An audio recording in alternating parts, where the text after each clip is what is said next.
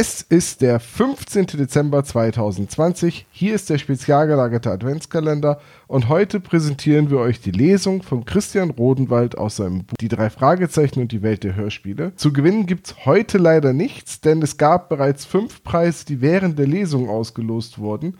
Die Gewinner sind längst informiert, also muss ich hier heute auch nichts ausschließen und auch nicht erwähnen, dass ihr sonst einfach eine gültige äh, E-Mail-Adresse in einem Kommentar auf unserer Webseite hinterlassen müsst. Und Jetzt wünsche ich euch viel Spaß mit Christians Lesung. Ja, danke Tom für die Ankündigung. Jetzt melde ich mich auch noch einmal ganz kurz zu Wort.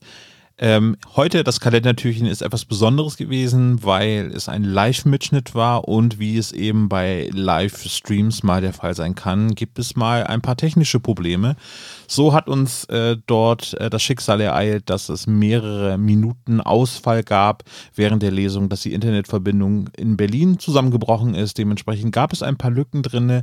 Hier ist jetzt der Director's Cut. Wer die vollständige Panschau sich noch einmal anschauen möchte, ich werde dieses Video ebenfalls auf YouTube wieder freigeben zu diesem Kalendertürchen. Und ja, ihr könnt zwar diesmal nichts gewinnen, ich freue mich aber trotzdem über eure Kommentare zu dieser Lesung. Sie hat mir großartig viel Spaß gemacht, ähm, trotz der widrigen Umstände, die wir dort hatten. Also jetzt kommt einmal das Weihnachtsintro und dann kommt nochmal etwas anderes als Intro. Ihr wisst schon, wie es geht. Viel Spaß euch.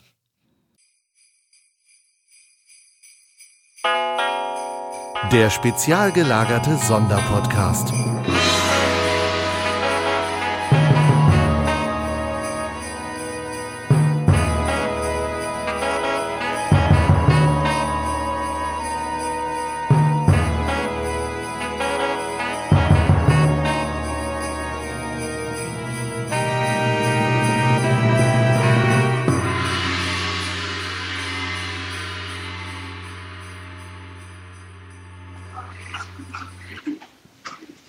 Hallo, hier ist die Heike Dine Körting aus dem Studio in Hamburg und ich habe was ganz Tolles in Händen heute.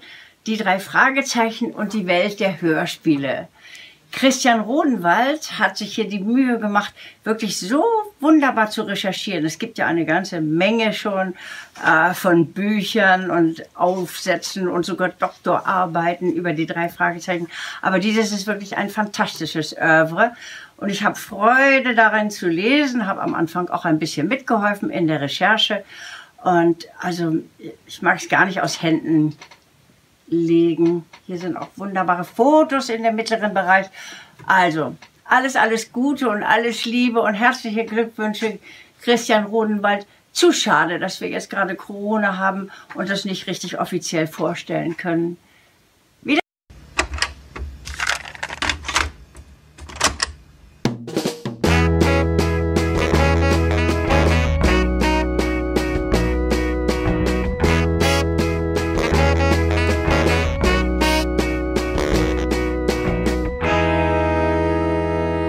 Spezial gelagerte Sonderpodcast. Drei Jungs analysieren jeden Fall. Hallo und herzlich willkommen zum spezial gelagerten Sonderpodcast, diesmal mit einer ganz, ganz besonderen Folge. Es beginnt die Vorweihnachtszeit und es wird Zeit, sich ein bisschen, sich das gemütlich zu machen, ein gutes Buch zur Hand zu nehmen. Und das soll heute auch das Thema sein, denn ich freue mich ganz, ganz wahnsinnig, nicht auf meine beiden Kollegen Sebastian und Tom, die sind heute leider nicht dabei, aber ich habe einen ganz, ganz großartigen Gast, beziehungsweise bin ich eigentlich nur der Anmoderator für einen guten Freund, äh, den wir seit 2017 schon irgendwie begleiten. Nämlich äh, damals hat Sebastian den lieben Christian auf der Frankfurter Buchmesse kennengelernt und der hat dort sein Buch die Welt der drei Fragezeichen vorgestellt und ähm, dann kam das eine zum anderen. Wir haben im Podcast gemeinsam gesprochen, wir haben uns getroffen, wir haben eine gemeinsame Lesung gemacht oder mehrere Lesungen gemeinsam, äh, beziehungsweise hat Christian gelesen und wir durften etwas Kluges äh, dazu schnacken. Und äh, jetzt ist es soweit, dass sein neues Buch erschienen ist und zwar handelt es sich dabei um die drei Fragezeichen und die Welt der Hörspiele. Ja, und was kann man am besten machen? Einmal kann man Christian interviewen oder wir gewähren ihm ein bisschen Platz, damit er dieses Buch etwas besser vorstellen kann.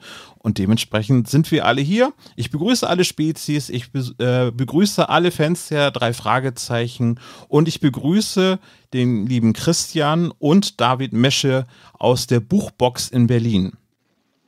Hallo, ihr beiden. Hallo. Hallo, guten Hallo. Hallo. Ähm, ich hoffe, dass man alle gut verstehen kann. Äh, die Geschichte mit dem Mikrofon ist eine sehr, sehr lange und sehr lustige Geschichte, weil wir hatten das eigentlich sehr schön vorgeplant und äh, jetzt ist es ein bisschen anders. Ihr habt jetzt moderne Technik in den Ohren. Ich hoffe, ihr könnt mich hören und ich hoffe euch, äh, dass alle Zuschauerinnen und Zuschauer uns hören können und euch hören können. Hallo. Hallo. Äh, David, ähm, dich muss ich jetzt erster begrüßen. Du bist nämlich der Gastgeber heute für die Lesung von Christian Rodenwalds Buch Die Welt äh, der Hörspiele. Ähm, vielen Dank, äh, dass wir im Prinzip diese Aktion mit euch zusammen machen können. Die Idee kam durch eine Aktion, auf die wir aufmerksam gemacht worden sind, nämlich ähm, ihr habt mit Christian äh, eine Signierstunde, eine virtuelle Signierstunde eingerichtet. Was ist denn das genau? Kannst du das uns erklären? Ja, das ist richtig. Ähm, wegen äh, Corona konnten wir leider in diesem Jahr aus dem fantastischen neuen Buch von Christian äh, keine Lesung machen, obwohl wir ihn eingeladen hatten. Und äh, als Alternative haben wir uns dann diese Signieraktion in der Buchhandlung einfallen lassen. Und das äh, lief so, dass, äh, dass ihr uns äh, sagen konntet, welche Namen in die Bücher, in das neue Buch, ähm, die drei Fragezeichen und die Welt der Hörspiele reingeschrieben werden sollten. Und wir haben die dann für euch, ihr konntet die dann auf unserer Website kaufen und wir haben die dann zu euch nach Hause geschickt, ohne Versandkosten. Ja. Das können wir diesmal auch wieder machen. Genau, das, war dann nämlich die Idee.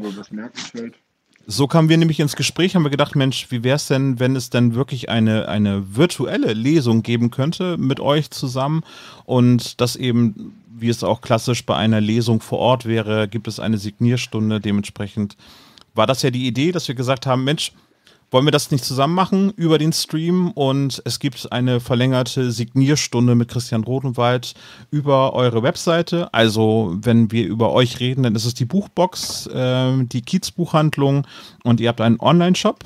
Den blende ich mal ganz kurz ein. Also wer jetzt bis zum dritten Advent das Buch bei euch bestellt, kostet, äh, sind keine Versandkosten, hier, ja. die anfallen, ne? genau. Ja. Christian sitzt jetzt drei Wochen bei uns. Drei Wochen sperren wir Christian bei euch ein. Zu Recht, wie ich finde. Und ähm, ja, äh, bis Weihnachten sollte das dann eigentlich alles klappen mit dem Buch, beziehungsweise auch würde das natürlich mit der Welt der drei Fragezeichen wahrscheinlich ähnlich funktionieren. Klar, genau. Kann man beide bestellen und beide werden dann von Christian signiert und von uns sofort zur Post gegeben für euch. Ist ja vielleicht auch ein schönes Geschenk zu Weihnachten für den einen oder die andere. Ja, dann äh, sage ich jetzt schon mal vorab, danke für diese ganz tolle Aktion. Ähm, Christian, die drei Fragezeichen und die Welt der Hörspiele ist der zweite Streich in der Welt der drei Fragezeichen für dich.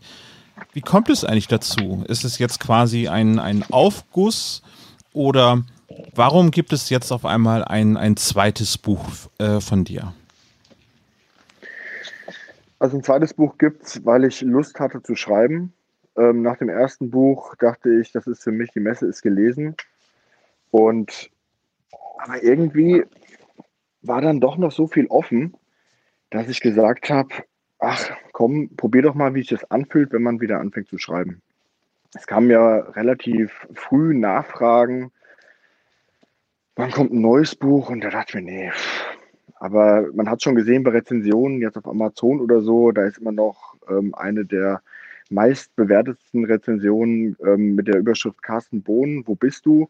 Und das war auch so ein Thema, das ich in meinem ersten Buch komplett ausgespart hatte, weil es eben damals um die Bücher, um die Autoren und in, um die Welt der drei Fragezeichen ging. Und ähm, in meinem neuen Buch geht es jetzt eben ähm, um das, was aus äh, dieser Welt, aus diesen Buchvorlagen gemacht worden sind, dann eben jetzt die Hörspiele. Und deswegen gibt es kaum Doppelungen und es ist auch eine ganz andere Erzählperspektive. Das Tippen auch merken, wenn ich gleich Teile aus meinem Buch vortrage. Ich kann es leider nicht ganz vorlesen, ähm, auch wenn ich hier drei Wochen eingesperrt bin. ähm, aber es ist auch ähm, Logie. Im ersten Buch gab es ja zwei Teile und das hat sich mit Aufguss, kann man es überhaupt nicht nennen, ähm, weil es eben eine ganz andere Sache ist. Mhm. Genau, äh, die Vorzüge einer Lesung sind natürlich, äh, dass man Fragen stellen kann, äh, während du aus deinem Buch liest, beziehungsweise eben zu gewissen Abschnitten. Das würde ich sagen, funktioniert jetzt hier bei der Lesung auch. Ähm, ich würde vorschlagen, ich schaue so ein bisschen in den Chat und wir machen zwischendurch kleine mhm. Frageblöcke, wo ich dann die Fragen aus dem Chat so ein bisschen kurz einblende und ich hoffe, dass ich da nichts übersehe. Ähm, also die Chat-Funktion, ich begrüße natürlich auch alle, die im Chat drin sind. Stellt eure Fragen zwischendurch. Ähm, es ist eine kleine Verzögerung in dem Chat drin, dass ich das noch überblicken kann, ähm, weil sonst sind das zu viele Nachrichten, weil im Chat sind gerade ganz, ganz viele Menschen drin. Und ähm, dementsprechend, ja, würde ich sagen, machen wir das denn so. Christian, wir haben auch noch was zu verlosen, ne? Genau. Ähm, also es ist nicht nur so, dass äh, man mich mit Fragen löchern kann, sondern ich werde auch immer mal wieder so aus dem ähm, andere Fans und Hörer ähm, stellen. Und da gibt es zweimal zu gewinnen ähm, eben mein Buch.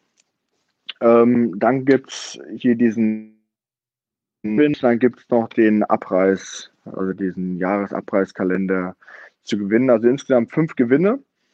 Und äh, nach jedem Leseblock werde ich einfach ähm, eine Frage stellen. Und ich denke mal, wer die als erstes im Chat ähm, richtig beantwortet, ähm, kann dann gewinnen. Genau, würde ich so sagen. Genau, also äh, Chat okay. ist entscheidend, äh, was ich hier so sehe. Die Fragen sollen, die Fragen werden von dir gestellt, die Antworten kommen aus dem Chat und derjenige oder diejenige, die die Frage zuerst beantwortet, äh, ist dann die oder der glückliche Gewinner. Ähm, müssen wir dann eben schauen, wie wir den Kontakt aufbauen können. Ich äh, genau. hoffe da auf die Ehrlichkeit, dass nicht jeder dann sagt, dass er die richtige Antwort gegeben hat. Und das bekommen wir aber dann schon hin. Ja. Die Welt ja. der drei Fragezeichen. Wir nehmen da einfach die harten Ma Erzähl weiter. Wir haben eine kleine Latenz drin. Irgendwie das äh, hat, hat, natürlich bei der Generalprobe alles hundertprozentig funktioniert. Jetzt haben wir eine gewisse Verzögerung drin und du hakst ein bisschen, aber äh, verstehen konnte man dich bisher ganz gut. Also habt ein bisschen Nachsicht. Irgendwie der, der Weg ist steinig und Berlin hat schlechtes Internet, würde ich sagen. Ja, das ist leider so. Ähm, ich wollte nur sagen, dass wir am allerbesten die harten Maßstäbe von Dr. Knobel ähm, anwenden, wenn es um die Ermittlung von Gewinner und Verlierer geht. Okay, gut. Ja, die Welt der drei Fragezeichen hatte äh, hauptsächlich einen Schwerpunkt, würde ich jetzt mal behaupten, auf den Büchern. Jetzt geht es um ähm, die Hörspiele, die seit über 40 Jahren ähm, erhältlich sind und äh, damit auch das erfolgreichste Hörspiel der Welt darstellt oder die Hörspielserie der Welt. Ähm, dementsprechend würde ich sagen, Christian, was ist denn das Besondere an, an den Hörspielen? Was macht diesen Kult aus? Können wir diese Frage heute beantworten oder muss man dafür das ganze Buch zitieren?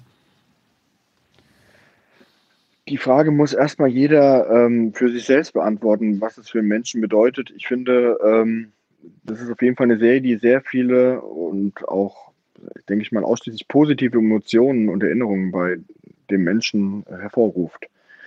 Ich habe hinten über viele, viele Seiten mal analysiert, ähm, womit das zusammenhängt, warum die drei Fragezeichen ähm, so beliebt sind.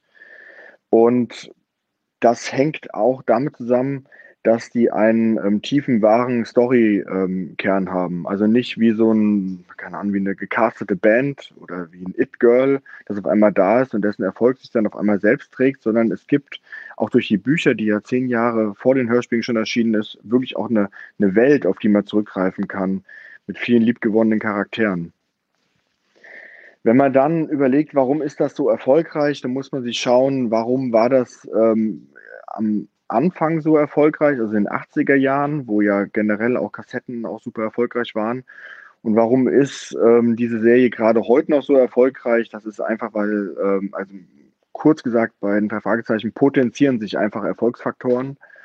Und ähm, deswegen ist es auch kein Zufall, ähm, dass wir heute über die drei Fragezeichen ähm, reden. Ja, in, in der Tat. Also ne, das, das ist ja auch das, äh, der Grund, warum wir diesen Podcast machen oder jetzt auch noch Livestreams dazu.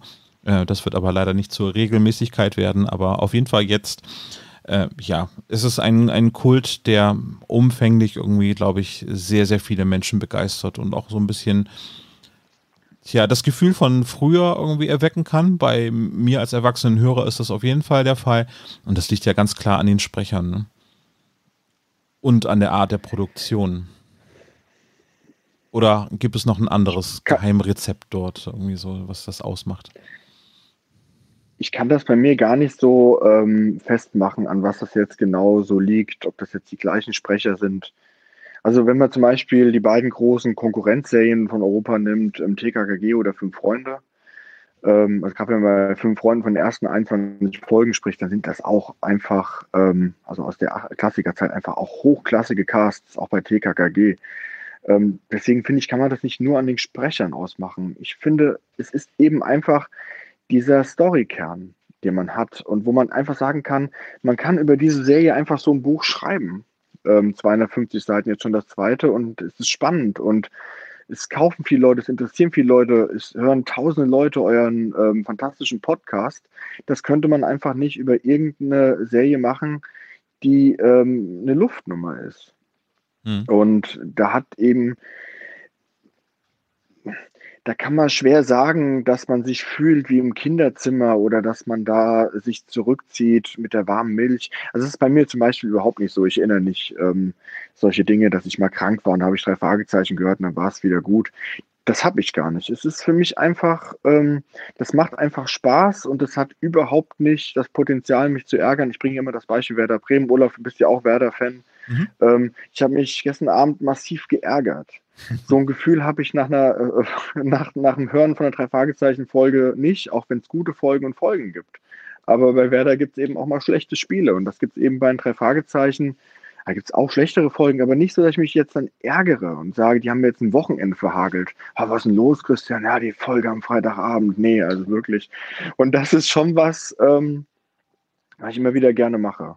Hm. Ähm, gar nicht zum Einschlafen, sondern so zum Spazierengehen. Aber das macht eben jeder anders. Aber vielleicht ist es ja auch die Konstanz, die die drei Fragezeichen so liebenswert macht. Irgendwie die Werdeaufstellung war vielleicht nicht optimal und äh, die ist jetzt bei den drei Fragezeichen unverändert. Seit Anfang äh, der Serie, als Hörspielserie, gibt es immer noch Oliver Rohrbeck, Jens Wawritschek und Andreas Fröhlich. Ist ja. Sie, sieh mal, und Siri Klar, wenn wir jetzt im Sturm noch Ailton, wenn wir jetzt noch im Sturm Ailton, Klos und Pizarro hätten seit 40 Jahren, das wäre natürlich das Allerbeste, ja. Und aber naja, aber vielleicht ist das ein guter Anlass, äh, um jetzt ein bisschen näher in das Buch einzusteigen. Du hast uns äh, ein paar Passagen genau. rausgesucht, äh, die du uns präsentieren möchtest. Ja. Genau. Ähm, ich fange ähm, erstmal mit ähm, den Anfängen an, werde einen ähm, Sprecher ein bisschen näher vorstellen, wie der zu den drei Fragezeichen gekommen ist. Das ist eben Andreas Fröhlich, gehe dann so ein bisschen die Anfangszeit über und ähm, dann können wir vielleicht schon den ersten Frageblock machen und ja, Bob Andrews, Andreas Fröhlich. Der dritte im Bunde war Andreas Fröhlich. Während Heike Dine Körting mit Oliver Rohrbeck und Jens Wawrczyk schon einige Erfahrungen gesammelt hatte, gab es mit ihm bislang noch gar keine Zusammenarbeit. Den Tipp, einen der drei Detektive mit Andreas Fröhlich zu besetzen, bekam sie von Robbecks Mutter. Zitat: Sie hat mir Vorschläge gemacht und da fand ich, dass Andreas ideal zu den beiden anderen passt, erläutert Körting. Die Stimme war markant und unterschied sich deutlich von denen der anderen beiden. Andreas Fröhlich wurde am 11. Juli 1965 in West-Berlin geboren. Er wuchs in Kladow auf, eigentlich ein Dorf ganz im Süden von Spandau. Kladow lag wie eine Enklave zwischen der Havel und der Mauer, die nicht nur West- und Ost-Berlin voneinander trennte, sondern auch um den freien Teil der Stadt herum lief. Zitat: Es gab Straßen, die irgendwann endeten. Dahinter war Niemandsland, erinnert sich Fröhlich. Oft ging er im nahegelegenen Großklinikersee baden. Zitat: Die Grenze verlief genau in der Mitte des Sees. Natürlich nicht in Form einer Mauer. Es gab weiße Bojen. Die Westler durften auf der Westseite baden. Es gab zwei kleine Inseln auf dem See Und der Waren ist für uns natürlich immer ein Spaß, als Westberliner über die Grenze, also bis zur Mitte des Sees, über die Bojen hinaus zu schwimmen, kurz mal auf die Insel zu springen, ins Wasser und wieder zurück. Irgendwann patrouillierten DDR-Grenzer auf diesen Inseln. Sie beobachteten die Badenden mit Ferngläsern, versteckten sich in den Bäumen. Wenn jemand ans Ufer kam, entsicherten sie ihre Maschinenpistolen und sagten, du schwimmst jetzt sofort wieder zurück oder wir nehmen dich mit. Eines Tages wurde sogar richtig ins Wasser geschossen. Über ein Kind aus der Nachbarschaft landete er beim Kinderchor vom Sender Freies Berlin. Zitat: Es hat sich aber sehr schnell herausgestellt, dass ich überhaupt nicht singen kann, erinnert sich Fröhlich. Aber der sieben Jahre alte Junge hatte doch Talent, wenn er auch nicht für den Chor zu gebrauchen war. Man schickte ihn in die Hörspielabteilung des Senders. Fröhlich erzählt. Dort habe ich bei den ersten Aufklärungshörspielen mitgemacht. Ich fand das alles lustig, nur dass ich über Geschlechtsteile reden musste. Dafür habe ich mich geschämt. Das kannte ich von zu Hause nicht. Mein Vater, Jahre 1915, ein alter, harter Knochen, der hat sich aufgeregt. Ich erzählte ihm, dass ich, ich habe einen Pimmel, sagen musste. Der hat er beim Sender angerufen gesagt, ich käme dann nie wieder hin. Er hielt den SFB ohnehin für einen Sender voller roter Socken und linker Bazillen. Damit war meine Karriere erstmal beendet. Nachdem sich der väterliche Zorn ein wenig gelegt hatte, ging es weiter. Aber mit den Aufklärungshörspielen war Schluss. Andreas fand sie ohnehin furchtbar. Zitat: Ich habe dann Kindernachrichten gemacht. Das schied mein Vater für seriös. Da gab es damals 15 Mark pro Sendung. Ich fand das toll. Bei der Sesamstraße sowie deren bayerischen Konkurrenzserie Das Feuerrote Spielmobil sammelte Fröhlich in dieser Zeit auch erste Schauspielerfahrungen.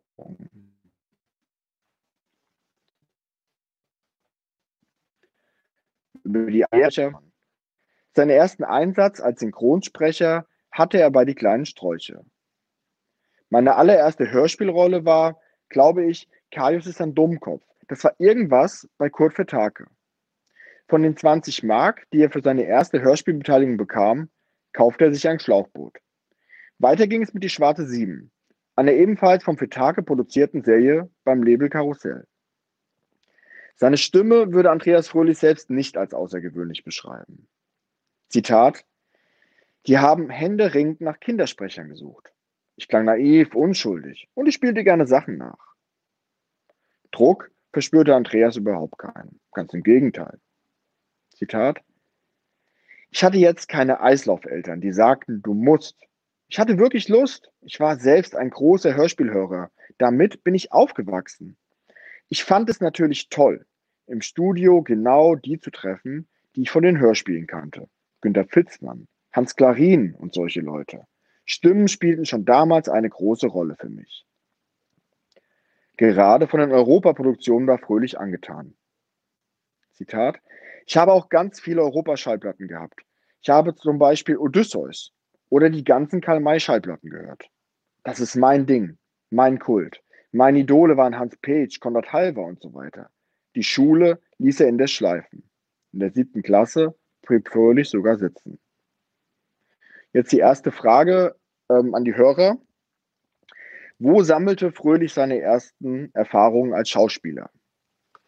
Schauen und, wir mal in den Chat gleich, das dauert ein bisschen, wir haben eine gewisse Latenz drin und dann schauen wir mal nach. Ja, in der Zwischenzeit kann ich auch zeigen, hier in dem Buch ähm, 30 Jahre Hörspielkult. Da gibt es ähm, Bilder aus ähm, der Wohnung von Andreas Fröhlich und dann sieht man ähm, sogar, wie er seine alten Europa-Schallplatten in der Hand hat. Mhm.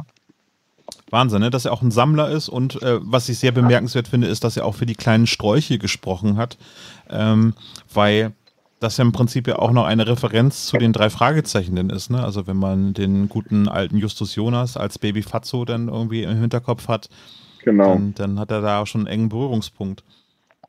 Ja, das ist eine ähm, kleine Community. Ähm, wo auch sehr viele sich voneinander kennen und dann teilweise auch, es kommen ähm, von der Schule, auf der Oliver Rohrbeck und Andreas Fröhlich waren, kommen auch sehr viele Sprecher, eben weil das dann mit Mund-zu-Mund-Propaganda und eben durch Rohrbecks Mutter ähm, dann so eine Art ja, informelles Casting da ständig gelaufen ist. Wollen wir weitermachen oder habt ihr die Frage Nee, schon ich, ich klären schaue können? gerade mal eben in den Chat hinein. Also es gab viele richtige Antworten. Ich hoffe, dass es die richtigen Antworten sind, Christian, nicht, dass ich mich verhauen habe. Äh, die richtige Antwort ist meiner Auffassung nach ist es einmal ähm, die Sesamstraße und das ähm, Feuerrote Spielmobil. Richtig, genau. Und die beiden Genau. zusammen würde ich jetzt als Antwort Mhm. nehmen. Es gab äh, teilrichtige Antworten, aber ich würde sagen, Tikea Preuß, Preuß äh, hat Mhm. das als erste richtig beantwortet, eben Sesamstraße und Spielmobil. Feuerrot kann man sich dazu denken, zumal auch irgendwie das Icon von ihr rot ist. Dementsprechend, ja, herzlichen Glückwunsch. Ja, herzlichen Glückwunsch. Ich würde sagen, ähm, man kann sich aussuchen, was man gewonnen hat. Entweder Buch, Kalender oder ähm, Notizbuch. Und wenn das gewünscht ist, kann ich das dann auch gerne ähm, signieren oder widmen. Das müsste dann irgendwie ja, an zentrale.spezialgelagert.de oder eben in den Chat geknallt werden dann. Machen wir an zentrale.spezialgelagert.de, da kommt es am besten an, auf jeden Fall. Ja. Ähm, es müsste am besten aber äh, geklärt werden, was ähm, gewonnen werden soll. Nicht, dass am Ende alle das Gleiche gewinnen wollen. Oder Ja, vielleicht. Das klären wir dann im Nachhinein, genau. Aber ich denke, Mhm. dass jeder glücklich werden wird, auf jeden Fall. Auf jeden Fall herzlichen Alles Glückwunsch. Äh, ja, Andreas Fröhlich haben wir jetzt quasi im Cast drinne. Jetzt kann es losgehen, oder? Genau. Genau, die ersten gemeinsamen Aufnahmen. Obwohl Oliver, Jens und Andreas trotz ihres jungen Alters schon einige Hershey-Produktionen auf dem Buckel hatten, waren sie vor die drei Fragezeichen nirgendwo gemeinsam zu hören. Geschweige denn gemeinsam im Studio gewesen. Oliver Rohrbeck kannte Andreas Fröhlich schon lange. Die beiden gingen auf das Waldgymnasium in Charlottenburg. Wie Jens Wawrczyk stand Rohrbeck zwar schon gemeinsam bei den Montagsmalern vor der Kamera, sie lernten sich aber nicht bewusst kennen.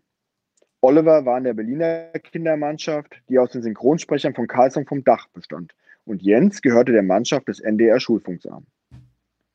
Zusammen im Hörspielstudio waren Oliver Rohrbeck und Jens Wawrczyk nie. Zwar spielte Jens auch bei zwei frühen Fünf-Freunde-Folgen mit, nahm seine Sequenzen aber an einem anderen Tag auf als Oliver mit der Hauptbesetzung. Bei Die Schwarze Sieben spielten Rohrbeck, Wawrczyk und Fröhlich immerhin schon in der gleichen Serie mit. Sie kamen aber nie gemeinsam in einer Folge vor. Als Rohrbeck und Fröhlich nach vier Folgen ausstiegen, stieß Wawrczyk hinzu und übernahm dabei sogar Fröhlichs Rolle als George. Als Heike-Dine Körting Andreas Fröhlich für die drei Fragezeichen anfragte, kannte er die Serie noch gar nicht. Zitat: Ich wusste nur, wer Alfred Hitchcock ist, aber ich wusste eigentlich nicht so genau, was die drei Fragezeichen sind. Auch Rohrbeck lernt die drei Fragezeichen erst durch die eigene Arbeit kennen. Nur bei Jens Wawrczyk war das anders. Schon als Kind guckte er begeistert Hitchcock-Filme. Zitat: Im Jahr 1976 lag das Buch Die drei Fragezeichen das Gespensterschloss für mich unter dem Weihnachtsbaum. Ich habe es verschlungen, fand es unglaublich spannend.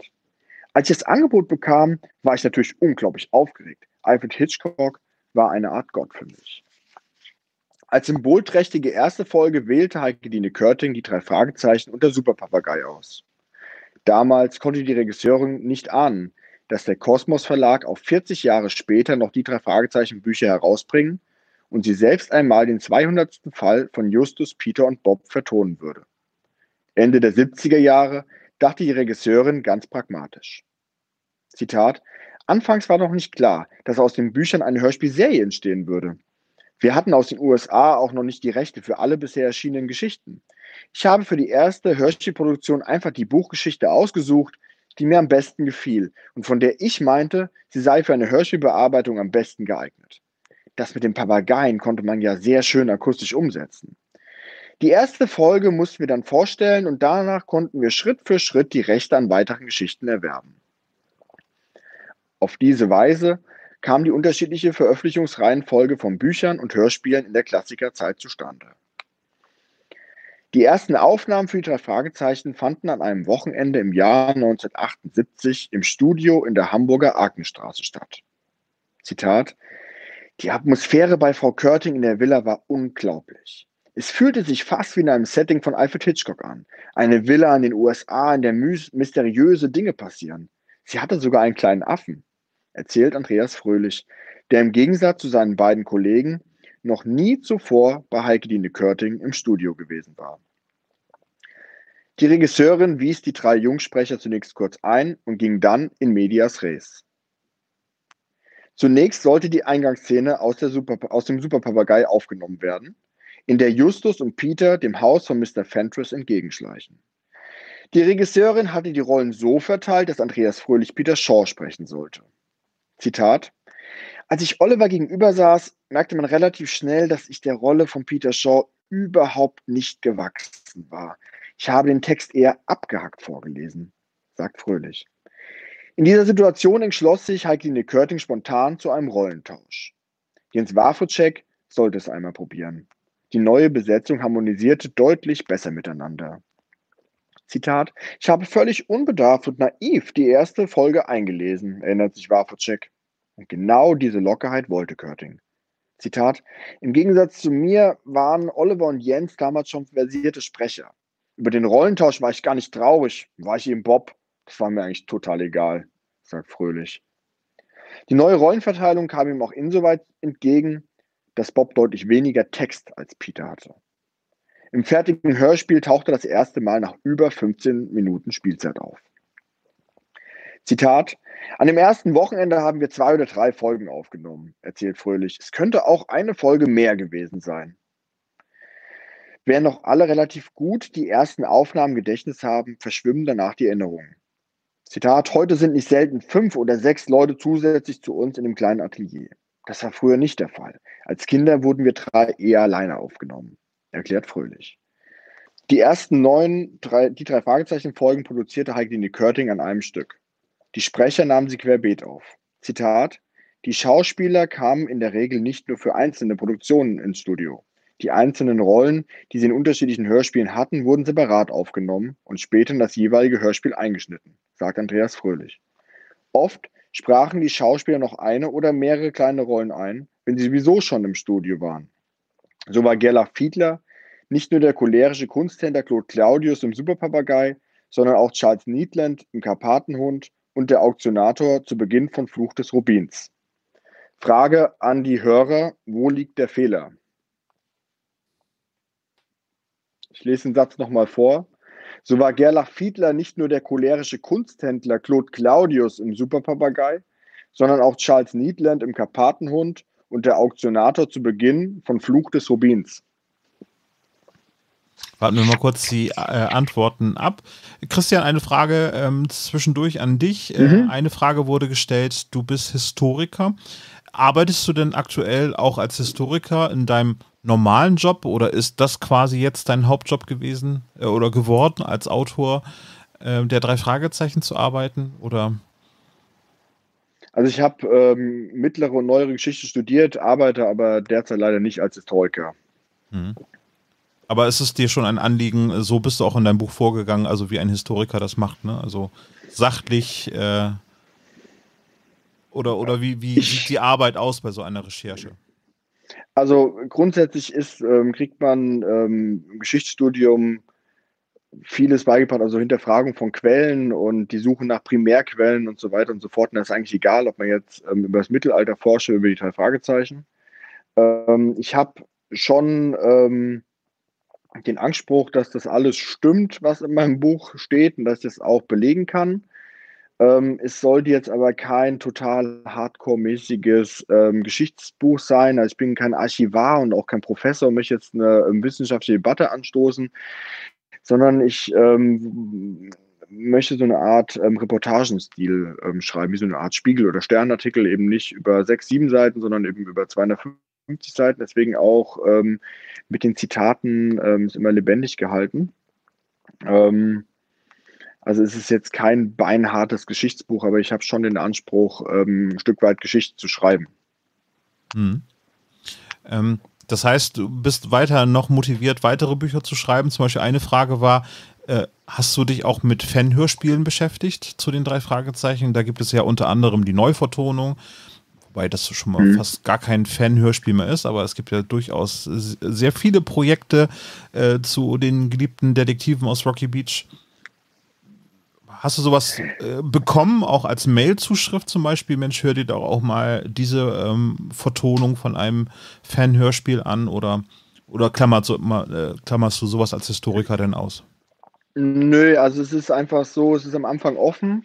ähm, und ich weiß am Ende nicht so genau, wo ich ankomme. Und dann forsche ich oder ähm, gucke ich in verschiedene Bereiche. Ich hatte auch ähm, das Thema Fanhörspiele mal ähm, ähm, im Blick. Gerade auch ähm, zum Beispiel, weil ich sehr nette Leute von der Neuvertonung auch kennengelernt habe, die Tante Mathilda und den Flüsterer. Es waren ja auch der Flüsterer schon bei euch zu Gast und hat auch bei Dr. Knobel ähm, eine ganz tolle Kurzgeschichte auch eingelesen, die letztes Jahr bei euch im Weihnachtskalender präsentiert worden ist. Und es war zum Beispiel auch, ähm, habe ich herausgefunden, dass Kari Erlauf, ähm, bevor sie drei Fragezeichen Autorin geworden ist, ähm, auch mit an Fanhörspielen ähm, gearbeitet hat. Und ich habe da auch einige, aber es hat sich jetzt im Buch einfach nicht ergeben, dass ich das, äh, dass ich darauf eingehe. Es hätte gepasst, äh, wenn ich das ähm, Kapitel über die drei ähm, länger hätte, da hätte man sagen können, ja, ähm, parallel zu die drei ähm, kamen eben ähm, Fanhörspiele ähm, nochmal sehr stark auf, eben von der Neuvertonung und so. Hat aber ähm, in dem Sinn ähm, nicht gepasst. Da hat man viele Spuren. Und wenn man, man muss ja irgendwann auch den Bogen ähm, kriegen. Und wenn man da alles weiterverfolgt und reinpasst, dann hat es auf einmal so eine Unwucht. Das gleiche auch, ähm, können wir auch ansprechen, ein interessantes Thema, ähm, ausländische Hörspiele. Es gibt ja ähm, Hörspiele aus Schweizerdeutsch und zwei auf Englisch. Und ich hatte am Anfang ähm, geplant, ähm, das auch mit aufzunehmen und ähm, bin da einfach auch ganz strategisch vorgegangen und habe ähm, versucht, die Leute vom Klappentext dieser englischen ähm, Hörspiele zu recherchieren und an die ranzukommen. Habe dann leider feststellen müssen, dass das Studio gar nicht mehr gab ähm, und dass die Leute, die damit zu tun hatten, leider schon verstorben sind. Das war ja auch, glaube ich, vor 30, 35 Jahren. Ähm, einen habe ich noch bekommen, das war Tony Bilbo, der war, glaube ich, damals ähm, als Direktor dort angegeben und der war BBC-Journalist und hatte zum Beispiel auch eine Reportage über Alfred Hitchcock gemacht. Und ihn direkt habe ich nicht gefunden. Ähm, ich muss sagen, ich bin auch strategisch ein bisschen Nachteil, weil ich keine sozialen Medien habe. Das heißt, ich bin immer darauf angewiesen, entweder eine Post- oder Internetadresse oder Fax äh, mitzubekommen. Und ich habe dann rausbekommen, dass seine Frau ähm, charity-mäßig bei einer NGO ist. Ähm, also war ziemlich sicher, dass es seine Frau ist. Und habe dann diese Organisation angeschrieben und habe dann gesagt, können Sie bitte diese E-Mail an diese Frau weiterleiten und diese Frau dann darum gebeten, das an ihren wahrscheinlichen Mann weiterzuleiten.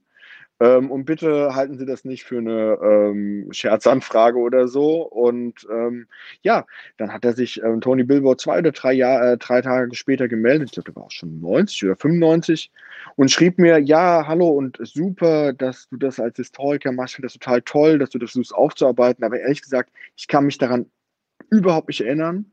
Und ich bezweifle ganz stark, dass ich daran überhaupt beteiligt war. Und ähm, aber der Studioinhaber war ein guter Freund von mir. Und ich vermute, der hat mich einfach da im Klappentext angegeben, weil ich ein bisschen bekannter war, ähm, damit er das füllen konnte. Ich glaube, ich habe damit gar nichts zu tun. Mhm. Ja, und ähm, das ist eine ähm, nette Anekdote, aber ich kann so eine nette Anekdote, kann ich hier mal anbringen, da kann ich ja nicht ins Buch schreiben in dem Sinne. Und da hat man auch ähm, ganz viele Dinge, auch die einem Leute so erzählen. Ähm, die man jetzt aber leider nicht reinbringen kann oder reinbringen will oder man kann es nicht gegenchecken. Und das war mir auch schon wichtig, wenn mir jemand was erzählt, dass ich es dann eben auch sagen kann, ähm, das kann man irgendwo auch ähm, auf eine Quelle fußen. Oder es kann eben jemand mit einer gewissen Autorität, also Andre Minninger oder Heidine Körting kann einem das dann bestätigen. Hm. Und ja, da dann wieder, sage ich mal, der Anspruch. Ähm, Fanhörspiele ist schon ein interessantes Thema, aber man muss dann eben gucken, ähm, kann man dafür jemanden begeistern und da müsste man ja dann auch wieder äh, über ein Thema schreiben, was nicht so greifbar ist. Weil hier schreibe ich zwar über ein ähm, Medium, das man sich anhört, aber jeder kennt das. Und jeder kann sich ja was darunter vorstellen, kann das anhören wenn man jetzt sagt, man schreibt jetzt ein Buch über Fanhörspiele, wird das dann schwierig, ähm, sich da quasi als Leser reinzuversetzen. Dann ist man dann schon sehr stark in der, in der, in der ähm, Nerdkultur drin, was jetzt auch nicht Schlimmes sein muss. Ähm, aber ich habe auch zum Beispiel super viel Material über die drei. Da könnte ich mir das wirklich vorstellen, dass man mal so sagt, man macht mal so einen Exkurs, gerade weil ich auch die Neuvertonung einfach ähm, so toll finde. Hm. Ähm, zu deiner Frage, die du gestellt hast, magst du eben ganz kurz die Antwort, die richtige Antwort eben uns nennen? Genau, also ähm, wo habe ich es? Es ist natürlich nicht Fluch des Rubins, da gibt es gar keinen Auktionator, sondern es ist ähm, der sprechende Totenkopf.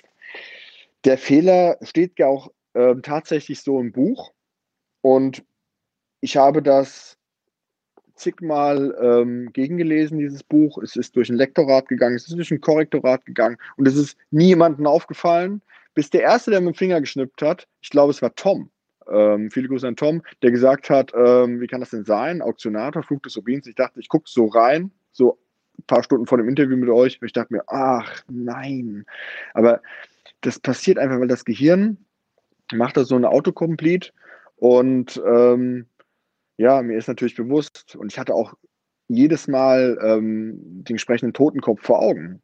Aber man ist einfach nicht gefeit vor solchen Fehlern, ähm, gerade die Dinge, wo man denkt, die sind safe. Ja, ähm, zum Beispiel beim ähm, Teil über den Rechtsstreit von Carsten Bohn, da habe ich echt ähm, alles nochmal gecheckt und nochmal gemacht und nochmal getan, weil ich da einfach keinen Fehler drin haben wollte. Mhm. Ähm, wenn man sich auf ähm, schon auf, sag ich mal, dünnes Eis bewegt, ähm, vermintes Gelände. Aber hier so, dann denke ich mir, Aktionator, ähm, Tja, das passiert halt irgendwie, ne? Also wer ja auch zum Beispiel ja. ein Buch mit äh, lektoriert hat, ist Felix Bratling, der heute auch mit dabei ist im Chat. Den möchten wir in dieser Stelle mal eben ganz besonders grüßen, weil er hat heute Geburtstag und dementsprechend winken wir einmal ganz kurz in die Kamera und sagen Felix, alles Gute zum Geburtstag.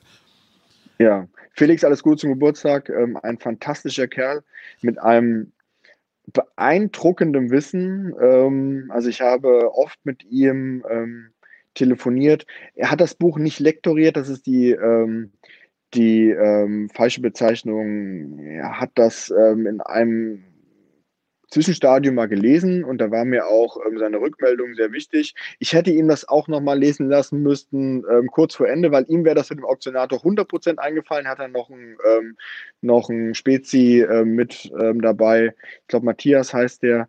Auch wirklich ein total sympathischer Kerl. Äh, von den Pizzafüchsen und das Lustige ist dabei, ähm, dass mir ähm, zwischendurch dann mal ähm, ein Hörspielmusiker gesagt hat, also der aktuelle Hörspielmusik für der Fragezeichen macht, der sagt, hier, wenn du mal Detailfragen zu Hörspielmusik hast, dann empfehle ich dir Felix Bartling.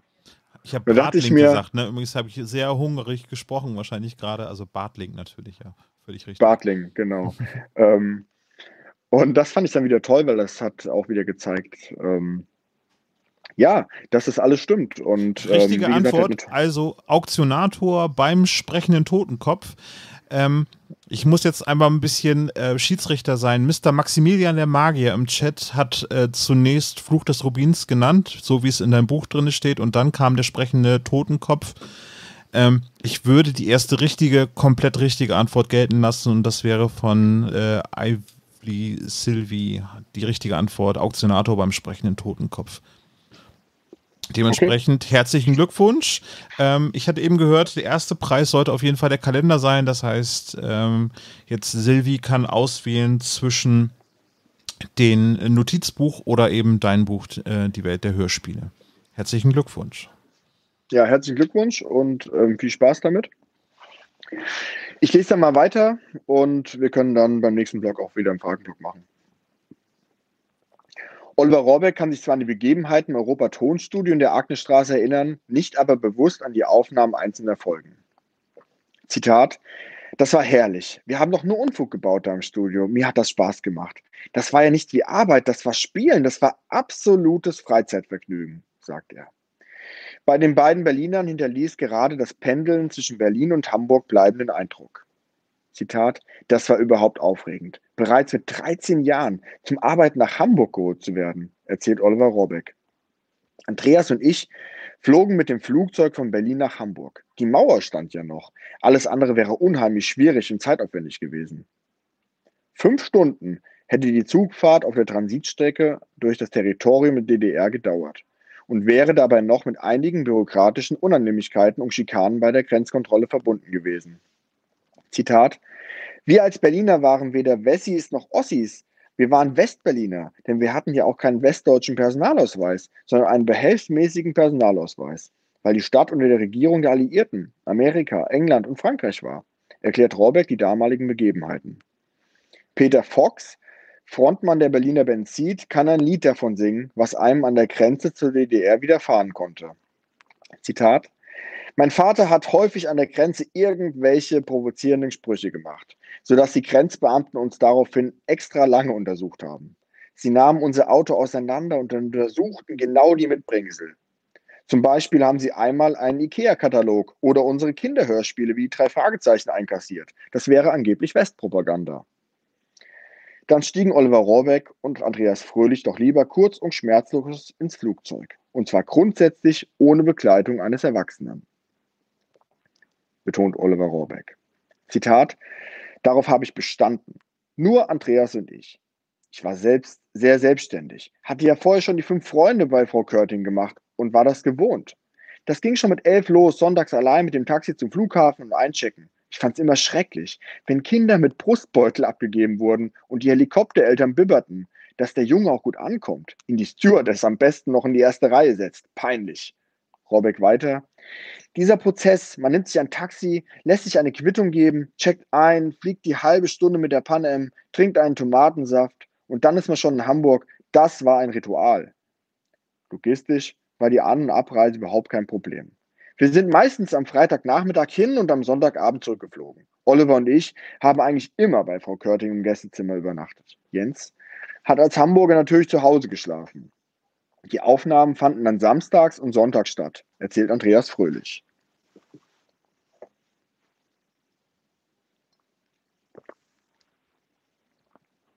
Obwohl Heike Dine Körting gerade in der Anfangszeit sehr viele Folgen produzierte, konnte die Regisseurin nicht wie mit Erwachsenen von morgens bis abends aufnehmen.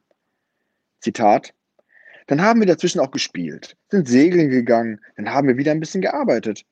Und wenn was nicht gefallen hat, haben wir das weggeschmissen. Dann haben wir es neu probiert. Als wir die ersten Folgen gemacht haben, haben wir auch schon mal fünf, sechs bis zehn Versionen einer Szene gemacht. Das Verhältnis der drei Detektive zu, der, das Verhältnis der drei zueinander war damals mitnichten so gut wie das der drei Detektive. Zitat: Am Anfang waren wir so unterschiedlich, dass es schwer war, privat einen gemeinsamen Nenner zu finden. Andreas und Oliver waren die frechen Berliner und ich der schüchterne Hamburger. Wir brauchten ein bisschen Zeit, um uns anzunähern, erinnert sich Jens Wafocek.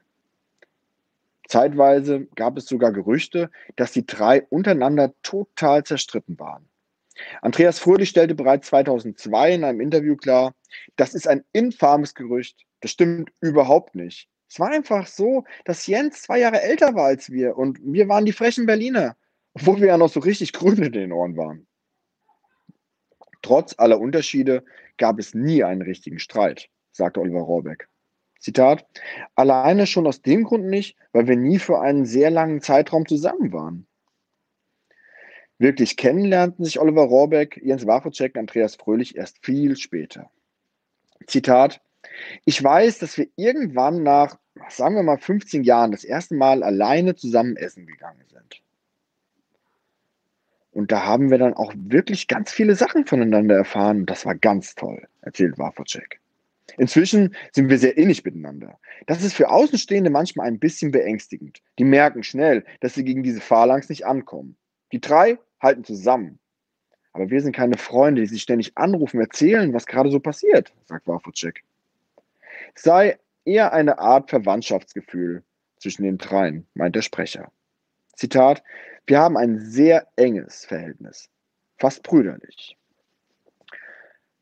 Jetzt ähm, kleinen Teil noch aus dem Kapitel der Cast Teil 1. Heigeline Körting gelang es immer wieder, hochkarätige Sprecherinnen und Sprecher für ihre Hörspielproduktionen zu gewinnen. Das war oftmals kein leichtes Unterfangen. Zitat, ah, da konnte ich wunderbar hartnäckig sein, erzählt Körting. Ich musste mit ebenso viel Freundlichkeit wie Beharrlichkeit arbeiten. Die Skripte erst einmal verschicken und viel Überzeugungsarbeit leisten. Solange keine definitive Absage kam, blieb sie am Ball. Zitat, hinter manchen Stars bin ich ein bis zwei Jahre hinterhergelaufen. Und wenn man die dann mal hatte, hat ihnen die Hörspielarbeit für Europa gut gefallen. Wir hatten immer eine herzliche Atmosphäre. Wer schon einmal bei uns im Studio war, kommt eigentlich immer wieder, so die Regisseurin. Die Absagen kann man an der Hand abzählen. Klaus Löwitsch ließ sich nicht überreden und sagte, für Kinder, um Gottes Willen, vergessen Sie es. Das habe ich keine Lust. Die Absage bedauert Heike-Dine Körting heute noch. Zitat, es war ein wunderbarer Schauspieler mit herrlicher, dunkler Stimme. Schade, dass es nicht geklappt hat. Auch von Gerd Fröbe holte sich Körting eine Abfuhr, obwohl dieser furchtbar nett war. Nachdem Fröbe das Skript gelesen hatte, sagte er zu Körting, Zitat, ich bin fürchterlich. Ich habe die schlimmste Stimme, die man sich vorstellen kann. Dabei hatte der Schauspieler nicht nur Goldfinger im gleichnamigen James Bond-Film gespielt, sondern auch den Räuber Hotzenplotz in einem Kinderfilm. Doch Fröbe blieb hart. Film ja, Hörspiel nein. Die Stimme allein, ohne Bild vor Augen, sei für Kinder viel zu schrecklich. Zitat, den hätte ich so gerne gehabt, trauerte Körting noch viele Jahre später. Dabei gibt sie grundsätzlich zu bedenken.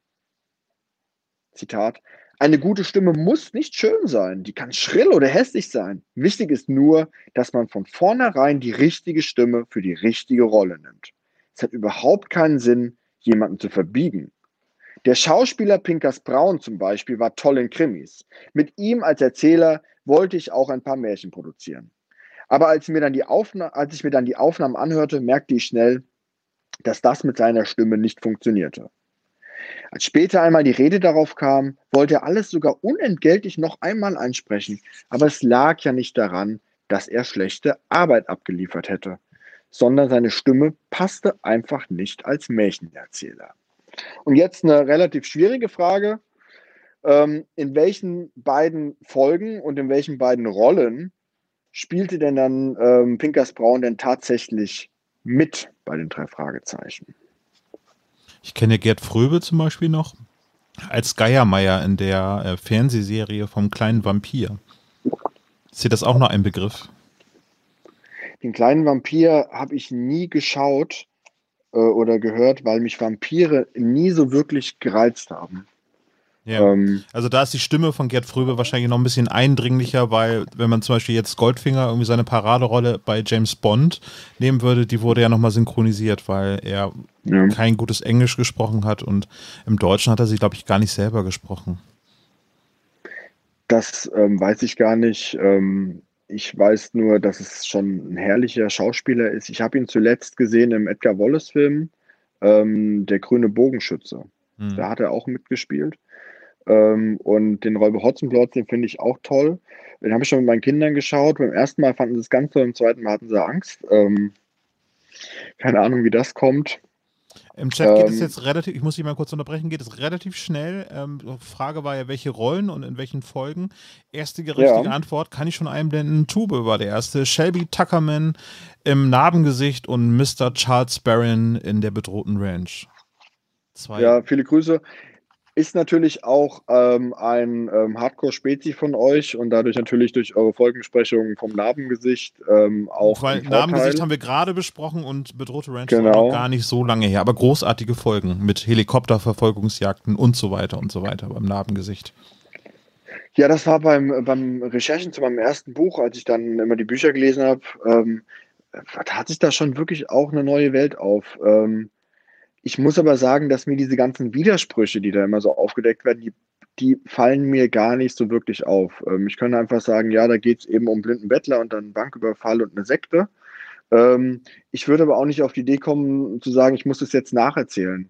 Ähm, das gleiche ist mir auch passiert. Ich habe jetzt vor, ähm, ich gucke immer mit einem, einem, guten Freund von mir ähm, parallel immer Edgar Wallace-Filme, wir besprechen die dann beim Mittagessen in der Kantine. Mhm. Und da habe ich ähm, äh, zuletzt das Gasthaus an der Themse geschaut und das Motiv ist irgendwie klar, aber alles dazwischen macht irgendwie auch nicht so viel Sinn. Aber das ist mir vollkommen egal, weil da ist alles drin, was ein Wallace braucht. Ähm, Gasthaus, ähm, eine Erbschaft, viel Nebel und ein Fluss und Gott weiß was alles, noch leichte Mädchen. Und ähm, so ist es bei mir bei den Fragezeichen auch. Und bei mir hat sich dieses, diese Eingangsszene mit diesem blinden Bettler, die ist einfach so hammermäßig und ähm, da ist mir eigentlich auch der Rest relativ egal. Ähm, aber es war wirklich toll, ähm, euch dazu zu hören ähm, und ihr hattet ja auch da fantastische Gäste. Ja, ähm, Nochmal eben kurze Ergänzung. Isador hat mich gerade korrigiert. Ähm, Gerd Fröbe hat sich selbst in Goldfinger synchronisiert in der deutschen Fassung. Das ist doch schon mal ganz gut. Ja, vielen Dank für die Antwort. Äh, Halbwissen ist ja immer nicht so gerne gesehen. Äh, Frage von Silvi kommt: ähm, Wann kommt denn dein äh, Edgar Wallace Podcast? Christian? Äh, ich bin gar nicht so der Podcast-Mensch, aber ich kann da kurz noch was zeigen, ähm, weil ich ja oftmals schon gefragt bin, was ähm, hat mich überhaupt dazu bewogen, ähm, drei Fragezeichen Bücher zu schreiben. Und da ist eben dieses Buch, ähm, hat da einen ganz entscheidenden einen, ähm, Anteil dran. Das Buch heißt Hallo, hier spricht Edgar Wallace. Und ähm, da geht es um die Geschichte der Edgar Wallace Filme. Und es ist einfach, faszinierendes Buch und ich glaube, das gibt es ja mittlerweile relativ günstig zu haben. Und ähm, da habe ich zum Beispiel, also ich wohne auch in Spandau, im gleichen Bezirk, in dem ähm, Andreas Fröhlich aufgewachsen ist. Und da hat man zum Beispiel festgestellt, dass die Havel, also wo ich ganz oft ähm, spazieren gehe, dass das die Themse war und dass da ähm, Filmstudios waren, wo das alles gedreht worden ist und die Zitadelle in Spandau ähm, war auch schon, ähm, ich glaube, in, in, so einem Film mit Nonnen, ähm, so eine Wäscherei. Und die ganzen Spukschlösser stehen auch in der Hafen. Und ich habe letztens noch von jemandem aus Potsdam ähm, eine Mail bekommen, vor zwei Wochen oder so. Hey, ist auf dem Cover von deinem ähm, ersten Buch, was man da im Hintergrund sieht. Ähm, ist das die Fauninsel? Ich war da letztens, gesagt, ja, ist ein Fauninsel, ähm, das ist ein Cover ähm, auf Grundlage vom Schnappschuss. Und wie gesagt, ähm, ich wollte eigentlich so eine Art Buch, so ein Nachschlagebuch einfach mal für mich haben, ähm, für die drei Fragezeichen. Es gibt natürlich Literatur zu drei Fragezeichen eben hier wie das 30 Jahre Hörspielkult oder ähm, die Hörspielkönigin oder Kassettenkinder, aber eben nicht so was, was so den chronologischen Ansatz hatte. Ja, wir sind ja schon am Ende unserer Sendezeit angekommen. Ähm, aber ich denke mal, wenn das gewünscht ist, können wir einfach weitermachen. Ja, ähm, sehr gerne. Ähm, wir waren beim Thema, also ich habe noch zwei Kapitel vorbereitet. Das ist einmal, wollte ich ähm, einen ähm, Sprecher von einer markanten Nebenrolle vorstellen, das Horst Frank. Kommissar ähm, Reynolds für mich. Kommissar Reynolds und dann eben noch Carsten Bohn. Ähm, wenn du merkst, dass die Leute ähm, Reis ausnehmen, dann äh, machen wir nach Horst Frank Schluss. Wir gucken einfach mal, ich würde mal sagen, wir machen das rein nach. Ähm, nee, tatsächlich sind die Zuschauerzahlen konstant geblieben. Also vielen Dank für eure Geduld. Ähm, ja, vielen Dank. Du hast jetzt wieder das Wort, Christian. Ich äh, nehme mich mal aus ja. dem Bild raus und muss einmal ganz kurz den Schweiß von meiner Stirn wegwischen. Kommissar Reynolds, Horst Frank. Horst Frank wurde am 28. Mai 1929 in Lübeck geboren. Seine Eltern trennten sich früh.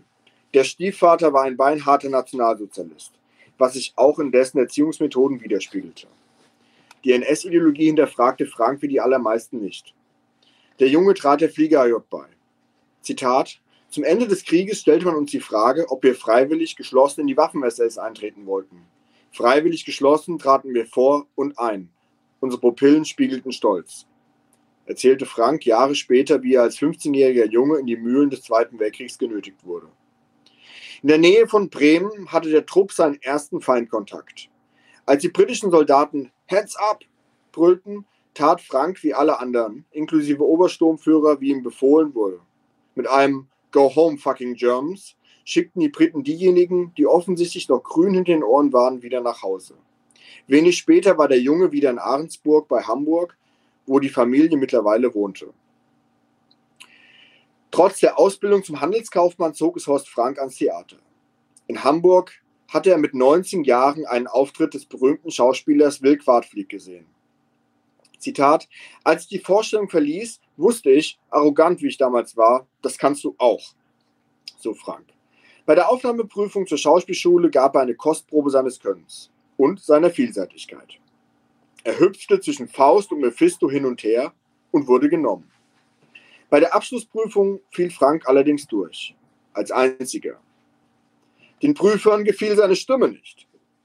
Tief deprimiert wollte sich der Schauspielschüler daraufhin in der Alster ertränken. Aber der Fausthieb eines Freundes brachte ihn zur Besinnung. Ich bewarb mich dann um ein Engagement in Lübeck und bekam es, erzählte. Als Schauspieler verdiente er, auch für damalige Verhältnisse, mickrige 106,80 Mark im Monat.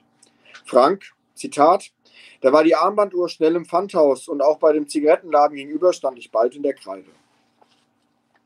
Bald hatte er auch noch einen Berg voll Schulden beim Schneider. Zitat: Also verließ ich bei Nacht und Nebel Lübeck und ging nach Bonn, wo ich neben dem Theater für den Westdeutschen Rundfunk arbeitete. Nach einem halben Jahr hatte ich meine Schulden beglichen und kehrte bei hellem Sonnenschein wieder nach Lübeck zurück. Es ging aufwärts. Über ein Engagement in Basel kam er zum Fernsehen. Und im Jahr 1956 spielte Horst Frank erstmals in einem Kinofilm mit. Der Stern von Afrika. Anfangs versuchte er noch, Theater, Fernsehen und Film unter einen Hut zu bringen, legte den Schwerpunkt seiner Arbeit dann aber aufs Kino. Ähnlich wie Klaus Kinski hatte Frank ein Abo auf unsympathische Figuren und Antihelden. Zitat: Ich habe eine ganz merkwürdige Karriere gemacht. In meinem ersten Film wurde ich getötet. Dann habe ich mich selber umgebracht. Im dritten habe ich dann schon getötet. Dann hatte ich viele, viele Jahre meine Leute, die das für mich taten. Und jetzt mache ich es eigentlich wieder selber, nach dem Motto, Handwerk hat goldenen Boden, sagte Frank Jahrzehnte später mit einem Augenzwinkern. In der Filmrevue hieß es 1959, Zitat, nicht weniger als neunmal ging Schauspieler Horst Frank in zehn Filmen als Mörder, Selbstmörder, Pathologe oder Opfer von Gewalttätigkeiten über die Leinwand. Er hat so gut wie überhaupt noch keinen normalen Menschen oder Menschen mit normalem Schicksal gespielt. Sein schauspielerisches Talent und sein fraglos unalltäglicher Kopf scheinen für den Film nur zur Darstellung zwielichtiger, hintergründiger, labiler, oft eindeutig böser Charaktere zu existieren. Ich habe ähm, antiquarisch die Biografie von Horst Frank erstanden. Ähm, Leben heißt Leben. Das passt auch ähm, sehr gut zu ihm. Ähm, ist nicht leicht zu bekommen, aber es ist ähm, sehr lesenswert, ähm, um mehr über den Menschen ähm, Horst Frank zu erfahren. Aber über Hörspielproduktionen steht da überhaupt nichts drin. Dafür umso viel mehr über diverse und unvorstellbare Eskapaden. Ende der 50er Jahre wanderte Horst Frank nach Afrika aus, um in Tansania eine Kaffeeplantage zu betreiben. Dort war der Schauspieler auch sozial engagiert. Er baute Straßen, eine Schule und unterstützte das örtliche Krankenhaus. Zitat: Als die politische Lage für uns Weiße dann immer gefährlicher wurde, musste ich alles stehen und liegen lassen. Dabei habe ich sehr viel Geld verloren. Ärgerte sich Frank noch viele Jahre später. Heike Körting indes freute sich über die Rückkehr des Kinostars in seine Heimat. Zitat, ich wollte Horst Frank immer so gerne als Sprecher haben. Dann las ich in der Zeitung, dass er wieder nach Deutschland zurückgekehrt war, weil er hier seine spätere Frau Brigitte Kolliker kennengelernt hatte. Als sie den beiden eine Rolle in der Serie Kung Fu anbot, hatte sie den entscheidenden Köder gefunden. Und in der Krusel-Serie traten Horst Frank und Brigitte Kolliker in einigen Folgen als kongeniales Reporter-Duo Tom Forley und Irene Fox auf. Bis Mitte der 80er Jahre spielte Horst Frank in etlichen Europaserien und Einzelhörspielen mit, nicht nur bei den drei Fragezeichen. Als Kommissar Reynolds trat er in etlichen Folgen auf. Zitat Horst Frank war für mich definitiv eine Respektsperson. Er war ein spannender Charakter, aber auch sehr eigen. Mit Horst Frank waren wir nie gemeinsam im Studio, aber wir haben ihn einmal bei einer PR-Aktion für die drei Fragezeichen in Baden-Baden kennengelernt. Da wurde damals eine Schnitzeljagd veranstaltet, bei der er als Kommissar Reynolds auch mit dabei war. Erinnert sich Andreas Fröhlich. In späteren Folgen konnte Horst Frank Kommissar Reynolds nicht mehr sprechen. Aufgrund von Terminschwierigkeiten hieß es offiziell. Vielleicht nannte man Reynolds in Der heimliche Hehler deshalb nicht beim Namen, sondern sprach von einem Freund, der den drei Detektiven schon oft geholfen hatte, weil man auf eine Rückkehr von Frank setzte? Doch auch in der Automada war Frank nicht dabei. In beiden Folgen besetzte Heike Dine Körting die Rolle des obersten Gesetzeshüters von Rocky Beach mit Günther Flash. Diese hatte bereits zuvor ein paar Nebenrollen gesprochen. Bill Bellinger in Die Geisterinsel, Ben Jackson in Der Teufelsberg, Dr. Radulescu in Die flammende Spur und William Tumaney in Der magische Kreis. Es fällt Heike Dine Körting nicht leicht, über das Ende ihres langjährigen Freundes Horst Frank als Hörspielsprecher zu reden. Da aber gerade über Frank diverse Gerüchte im Umlauf sind, möchte die Regisseurin klarstellen. Zitat. Horst Frank hatte damals eine ganz schlimme Zahn-OP, bei der ihm nicht nur mehrere Zähne gezogen, sondern auch Teile seines Zahnfleisches entfernt wurden. Er konnte danach ganz lange nicht mehr richtig sprechen. Zweimal hatten wir es mit ihm versucht, aber es ging einfach nicht. Solange er sprechen konnte, haben wir immer sehr gern mit ihm zusammengearbeitet. Und später ging es leider auch insgesamt mit ihm gesundheitlich bergab. Seit der höllische Werwolf ist Wolfgang Träger Stammsprecher von Kommissar Reynolds. Zuvor hatte er nur eine Handvoll kleinerer Rollen bei die drei Fragezeichen, zum Beispiel die des US-Präsidenten in die bedrohte Ranch. Wolfgang Träger war aber bereits darin geübt, Gesetzeshüter zu sprechen. In der Konkurrenz der TKKG war und ist er heute wieder Kommissar Glockner. Nach seinem Auftritt bei Gekaufte Spieler war von Wolfgang Träger bei die drei Fragezeichen viele Jahre nichts mehr zu hören. Die Autoren hatten Kommissar Reynolds in Pension geschickt. In den Büchern tauchte er erst kurz wieder in Wolfsgesicht auf. In einem Chat auf Rocky Beachcom vom 27. März 1999 machte Anne Preminninger aber allen Hoffnungen auf ein Comeback von Horst Frank in dieser folgenden Chaos. Zitat, auf Reynolds müssen wir leider verzichten, da in Wolfsgesicht keine tragende Rolle spielt. Horst Frank für zwei Sätze ins Studio zu bestellen, das wäre irgendwie nicht fair. Knapp zwei Monate später verstarb Horst Frank. Am 25. Mai 1999, drei Tage vor seinem 70. Geburtstag. Der exzessive Lebensstil hatte seinen Tribut gefordert. Es gab Zeiten, da trank Frank täglich eine Flasche Whisky und rauchte bis zu 80 Zigaretten.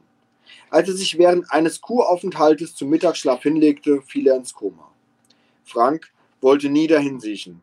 Seine Frau Brigitte Kollecker erfüllte ihm diesen letzten Wunsch und ließ die Geräte abstellen.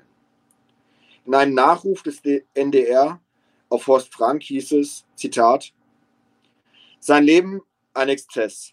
Horst Frank säuft, raucht, fährt alle Beziehungen an die Wand und verwüstet im Streit schon mal ein Wohnzimmer. Seine vierte Frau erträgt er nur, weil sie in getrennten Wohnungen leben. Und dennoch liebevoll über die sensiblen Menschen und außergewöhnlichen Schauspieler äußert. Über sich selbst sagte der Schauspieler einmal, Zitat, man kann mich hassen, verdammen, mit Fingern zeigen auf mich, die Faust in den Magen mir rammen, nur vergessen, das kann man mich nicht. Als ihn auf tödlichen Kurs Kommissar Reynolds nach vielen Jahren wieder eine tragende Rolle spielte, war man bei Europa alles andere als glücklich darüber. Wie sollte die Rolle nun besetzt werden? Zunächst gab es Gedankenspiele, einen Stimmenimitator ins Studio zu bestellen. Denn in den 90er Jahren wurde Horst Frank regelmäßig im NDR 2 parodiert. Der, die Sendung war so beliebt, dass 1998 sogar eine CD mit Sketchen herauskam. Aber mit einem Stimmenimitator lief man Gefahr, dass die Figur ins Lächerliche abdriftete. Und das sollte keinesfalls passieren. Seitdem wird der großväterliche Freund der drei Detektive wieder von Wolfgang Träger gesprochen. Ja, nun die nächste Frage an unsere Zuhörer und Zuschauer. In welchen beiden Folgen wurde Kommissar Reynolds von Günther Flesch gesprochen? Horst Frank wurde eben im Chat relativ viel angemerkt, äh, ist natürlich auch sehr, sehr bekannt als der Baron in Tim Thaler. Gerade sein, sein Lachen ist dort sehr ikonisch. Äh, das sollte man äh, auf jeden Fall nicht in Vergessen, äh, sollte nicht in Vergessenheit geraten. Und ähm, ja, ganz, ganz großartig. Für mich absolut äh, der Kommissar Reynolds äh, ich habe meine persönlichen Probleme, ich weiß nicht, wie es dir geht, Christian, mit äh, Wolfgang Dräger, nicht weil er kein guter Sprecher ist, sondern weil er einfach für mich Kommissar Glockner ist. Das Problem ähm, habe ich nicht, aber für mich ist die Figur einfach nicht mehr die Figur, die sie mal war. Also für mich ist der Kommissar Reynolds, der heute da in den Hörspielen ab und zu auftaucht, nicht ein älterer ähm, Kommissar Reynolds aus der Klassikerzeit. Ja, das stimmt. Das, ähm, auch wie die Figur so eingesetzt wird, weil der war immer sehr harsh, auch ähm, Kommissar Reynolds und also zum Beispiel Flammenden Spuren, eine großartige Szene. Ähm, da kommt dieses Nachsichtige von Wolfgang Träger, weil ich das Kommissar Glockner super finde, hm. einfach meines Erachtens nicht so gut rüber. Aber es kann sein, ähm, dass das andere ganz anders empfinden. Wäre mal interessant, vielleicht. Du, äh, vor allem, ja, wenn ich als alter Mensch äh, damit groß geworden bin, ist es natürlich die eine Sache irgendwie. Und wenn das Leute heute zum ersten Mal hören, wenn sie jetzt auf tödlichen Kurs hören, dann ist das halt Kommissar Reynolds. Das ist auch in, in Ordnung so. Also, es, äh, das soll die Sprach- äh, die Qualität des Sprechers überhaupt nicht ähm, schmälern, aber es ist halt irgendwie ungewohnt. Das ist so, ne? Haben wir schon mal im Podcast drüber gesprochen, dass äh, also, das anders ist. Aber ich kann mal ganz kurz die, die Lösung einblenden. Isador war unheimlich schnell. Automada und heimlicher Hehler ist völlig richtig. Ich kann mich noch an den heimlichen Hehler erinnern, wo er so unnachahmlich sagt, ich muss dich warnen, Justus. Und da ist dieses Appellohr als Kind, als ich diese Folge gehört habe, habe ich gedacht, okay, dieser Mann hat etwas zu sagen, ähm, darauf muss ich jetzt hören. Das ja. war noch beeindruckender als Horst Frank, muss ich sagen, was so die ähm, Autorität angeht. So ist ja auch ein toller Sprecher. Ja. Aber nochmal zu dem Gewicht, also als ähm, war als Autor natürlich vollkommen frei ähm, über meinen Text, aber da gab es auch eine Anmerkung ähm, aus dem Lektorat. Ähm, Horst Frank hätte ja nur äh, in der Klassikerzeit ähm, Kommissar Reynolds gesprochen und Wolfgang Träger sei ja auch viel länger da am Start, ähm, eigentlich auch viel, viel, ähm, also Jahrzehnte, während ähm, Horst Frank nur Jahre dabei war, aber trotzdem habe ich so einen Schwerpunkt auf Horst Frank gelegt. Ähm, weil ich auch nach wie vor für gut halte und richtig halte, weil er einfach auch allein, dass wir jetzt so drüber reden und äh, das ist einfach eine Stimme, die ist mit der Klassikerzeit sehr, sehr stark ähm, verbunden und für mich aus den Hörspielen nicht mehr wegzudenken. Ähm, und ich denke, das geht vielen so. Ja. Ähm, nicht aus der Klassikerzeit wegzudenken ist auch die Hörspielmusik von Carsten Bohn. Genau, das, das wäre die nächste Frage gewesen, die ich gestellt hätte. Wie sieht es denn eigentlich damit aus? Weil das finde ich für mich einer der zentralen Themen, irgendwie, was in den Hörspielen sich geändert hat. Ja, also ich habe das damals ähm, nicht so mitbekommen als Kind. Ähm, es war so, dass ähm, ich mir teilweise Kassetten überspielt hatte von Freunden, die hatten die alte Musik und ich habe mir die aber teilweise noch neu gekauft, wenn mir die super gefallen haben. Da war dann neue Musik da drauf, das hat mich irgendwie total verwirrt und ich konnte das alles nicht so wirklich verstehen. Ich bin 1984 geboren. Ich fand die Five-Melodie und also die beiden Titelmelodien, die, die großen beiden Titelmelodien aus der Klassikerzeit grandios. Das hat mich jetzt auch an dem Vokoda-Song nicht großartig gestört, aber naja, Jan Friedrich Konrad hat einen eigenen Stil, aber ich glaube, das Thema Carsten Bohn ist jetzt wirklich noch ein sehr schönes, was ist ein schönes Thema, auf jeden Fall ein, ein sehr wichtiges Thema für die Geschichte der Hörspiele der drei Fragezeichen. Genau, also es kommen ähm, nicht nur ähm, Carsten Bohn vor, sondern auch alle anderen ähm, Hörspielmusiker, auch Jan Friedrich Konrad oder Manuel Backert, der danach die Titelmelodie gemacht hat. Ich habe auch mit ihm gesprochen. Ähm, ich muss sagen, ich finde auch den elektronischen Ansatz, ähm, den ähm, Konrad hat oder auch die Musik von äh, Morgenstern auch ganz toll. Ähm, da gibt es zum Beispiel das Thema Feuerturm, finde ich super. Ähm, oder gibt es in Schrecken aus der Tiefe so eine Melodiefolge, die ist auch einfach grandios. Ähm, die kann ich mir auch anhören. Ich würde da gar nicht jetzt gewichten. Ich bin jetzt keiner, nee, der sagt, nee. äh, nur Carsten Bohn. Ich finde, das ähm, ist einfach eine andere Zeit. Es ist schade, dass es ähm, so auseinandergegangen ist. Warum das auseinandergegangen ist, können wir mal gemeinsam zum Teil ergründen. Ich würde erstmal ein bisschen was über Carsten Bohn selbst ähm, vortragen und dann. Ähm, ich ja, hänge an deinen Lippen. Genau. Die Hörspielmusik der Klassikerzeit. Carsten Bohn. Die Musik spielte in den Europahörspielen seit eh und je eine wichtige Rolle. Zitat: Musik ist mindestens so wichtig wie die Stimme des Hauptsprechers. Das sieht man ja auch bei den Fragezeichen, erklärt Heike Körting. Die Musik strukturiert das Hörspiel und ermöglicht Verschnaufpausen, was besonders für die jüngeren Hörer wichtig ist. Zitat: Zwei Musiken hintereinander bauen wir ein, wenn es eine ganz andere wenn es in eine ganz andere Szene geht. Wenn es zum Beispiel spannend zu Ende geht und am nächsten Tag ist ein ganz normaler sonniger Tag.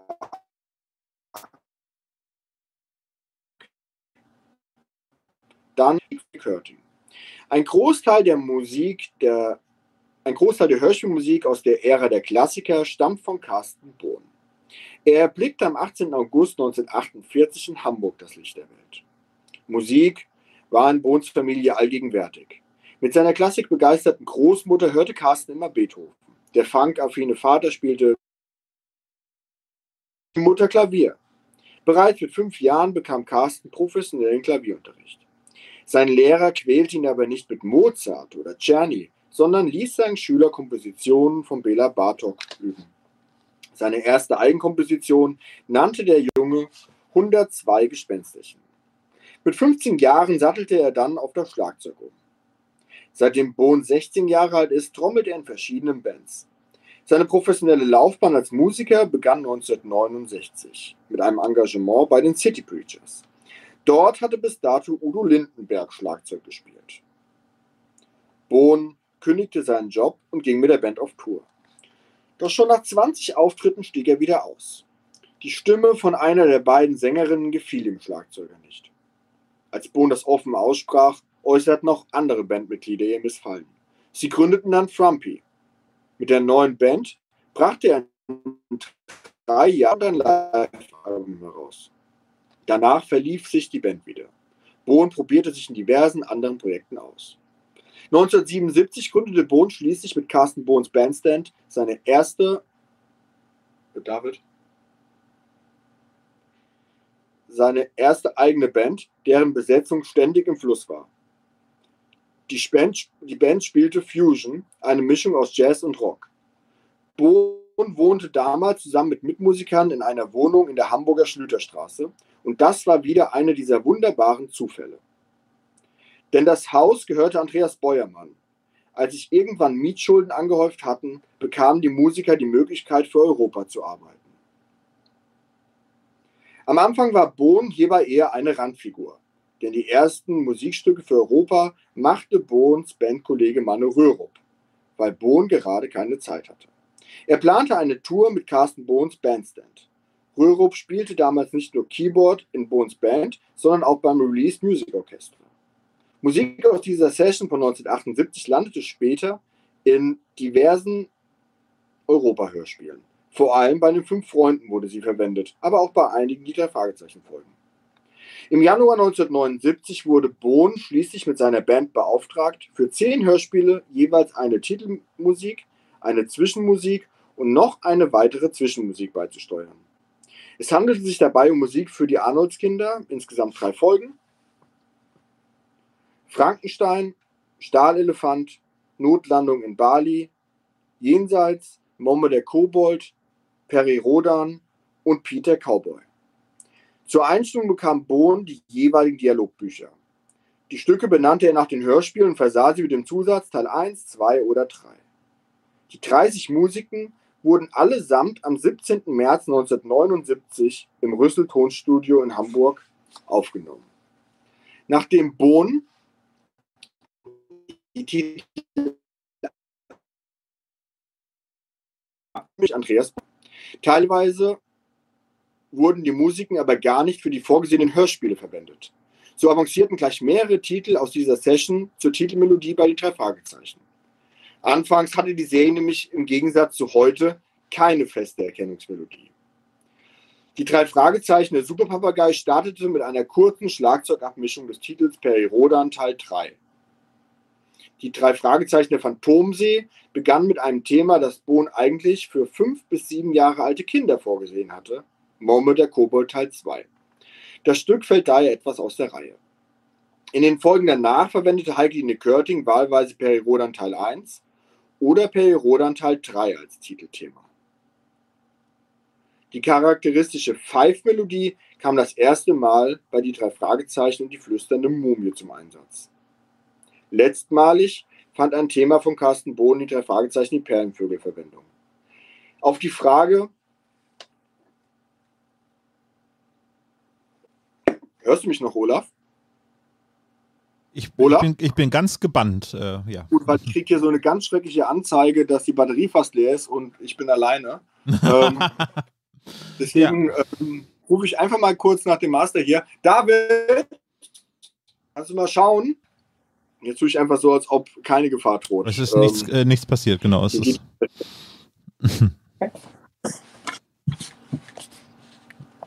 okay, wir haben noch 20 Prozent. 20 Prozent. Stündchen. Ah, das kriegen wir hin. Bohns Melodien gefielen auch den Sprechern. Zitat, ich bin wirklich ein Fan der alten Musik, das muss ich sagen. Ich fand dieses ba ba ba ba da da da da da, das war natürlich wirklich ein Knüller. Das fand ich sehr, sehr schön und damit bringt man die drei Fragezeichen natürlich auch in Verbindung, schwärmte Andreas Fröhlich 2002 in einem Interview. Carsten Bohns Hörspielmusik kam so gut an, dass Andreas Beuermann die Zusammenarbeit mit dem Künstler mehrfach verlängerte. Im Jahr 1980 fand die Produktion der neuen Musiken vom 7. bis 9. April in Berlin statt. Bohns spielte mit seiner Band erneut an einem Tag 30 Stücke ein.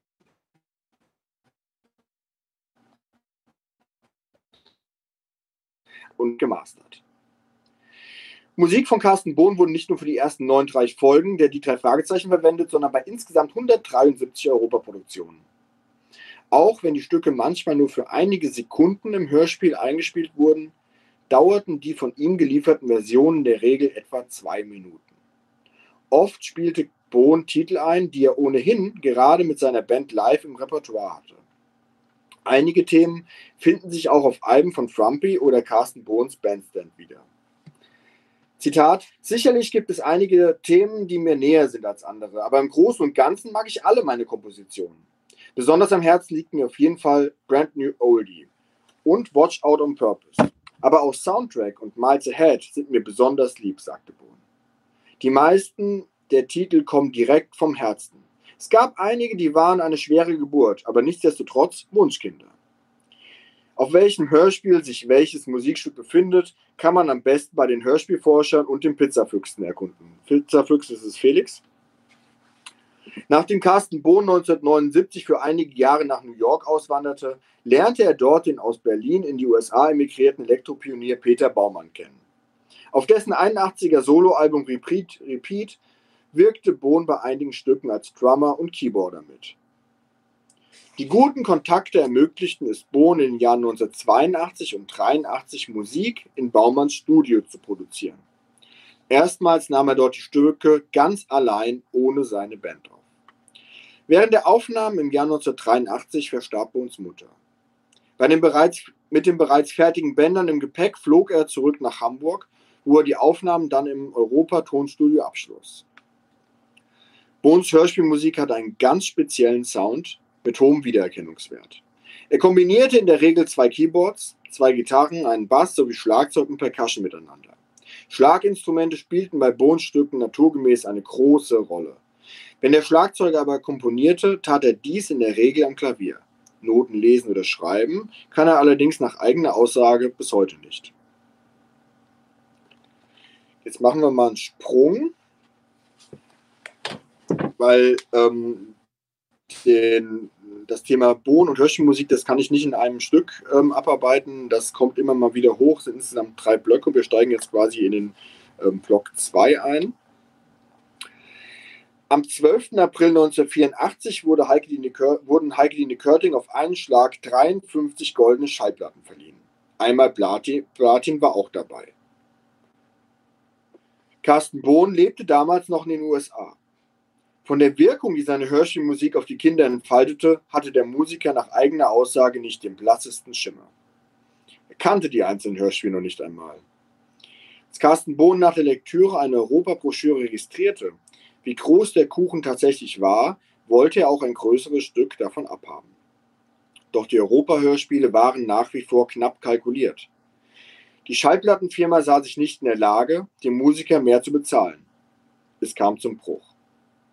Carsten Bohn forderte im November 1984 eine Nachzahlung von 10.000 Mark für jedes Hörspiel mit seiner Musik, das eine, Gold, das eine goldene Schallplatte erhalten hatte. Insgesamt wollte der Musiker einen Nachschlag in Höhe von 350.000 Mark. Bohn habe bei Abschluss der Verträge nicht mit dem überragenden Erfolg gerechnet sodass für ihn die Geschäftsgrundlage entfallen sei. Doch Miller International ließ sich auf keine Nachverhandlungen längst unterschriebener Verträge ein und zeigte dem Musiker die kalte Schulter. An diesem Punkt hätten sich beide Seiten vielleicht noch einigen können. Denn, das jeweilige, denn die jeweiligen Interessen waren subjektiv nachvollziehbar. Doch es kam leider anders. Zunächst sah alles nach einem Kampf David gegen Goliath bis die GEMA in den Streit zwischen Musiker und Schallplattenfirma eingriff. Europa hatte die Stücke bei der Verwertungsgesellschaft als GEMA-freie Musiktitel registriert.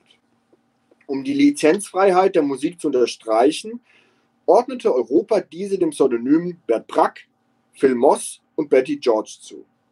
Damit sollte aber nicht zum Ausdruck gebracht werden, dass die Menschen hinter diesen Pseudonymen die Musik komponiert hatten.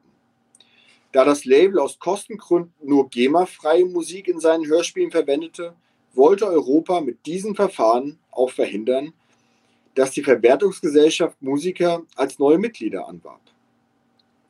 Damit Europa seine Hörspiele zu Kampfpreisen anbieten konnte, mussten die Produktionskosten klein gehalten. Bei der Fülle an Zwischen- und Hintergrundmusik in den Hörspielen sollten die verwendeten Stücke aber nicht von GEMA-Mitgliedern komponiert werden. Doch Carsten Bohn war seit 1974 GEMA-Mitglied und machte seine daraus resultierenden Rechte jetzt geltend. Über einen Verlag meldete der Musiker seine Hörspielmusik nachträglich bei der GEMA. Über die Hälfte der insgesamt 99 Werkanmeldungen nahm Bohn Ende 1985 vor. Im Januar 1960 unterrichtete, unterrichtete Bohn die GEMA darüber, dass diese Musiktitel auf insgesamt 173 Tonträgerproduktionen von Europa enthalten waren. Lediglich für die drei Tracks auf der Originalmusik hatte Bohn Credits erhalten. Zu den Hörspielen selbst hatte Bohn gar keine Beziehung. Zitat: Ich muss zu meiner Schande gestehen, dass ich erst im Rahmen der Recherchen des Prozesses, also 1986, das erste Mal die Gelegenheit hatte, mir die Kassetten anzuhören. Ich hatte dann bei den Recherchen aufgrund der großen Menge an Kassetten aus diversen Serien und der Aufgabe, all diese Kassetten sehr präzise nach meinen Kompositionen durchzuhören, nicht wirklich die Zeit, mich den Geschichten zu widmen. Geschweige denn, einzelne, mir einzelne Serien der Reihe nach anzuhören.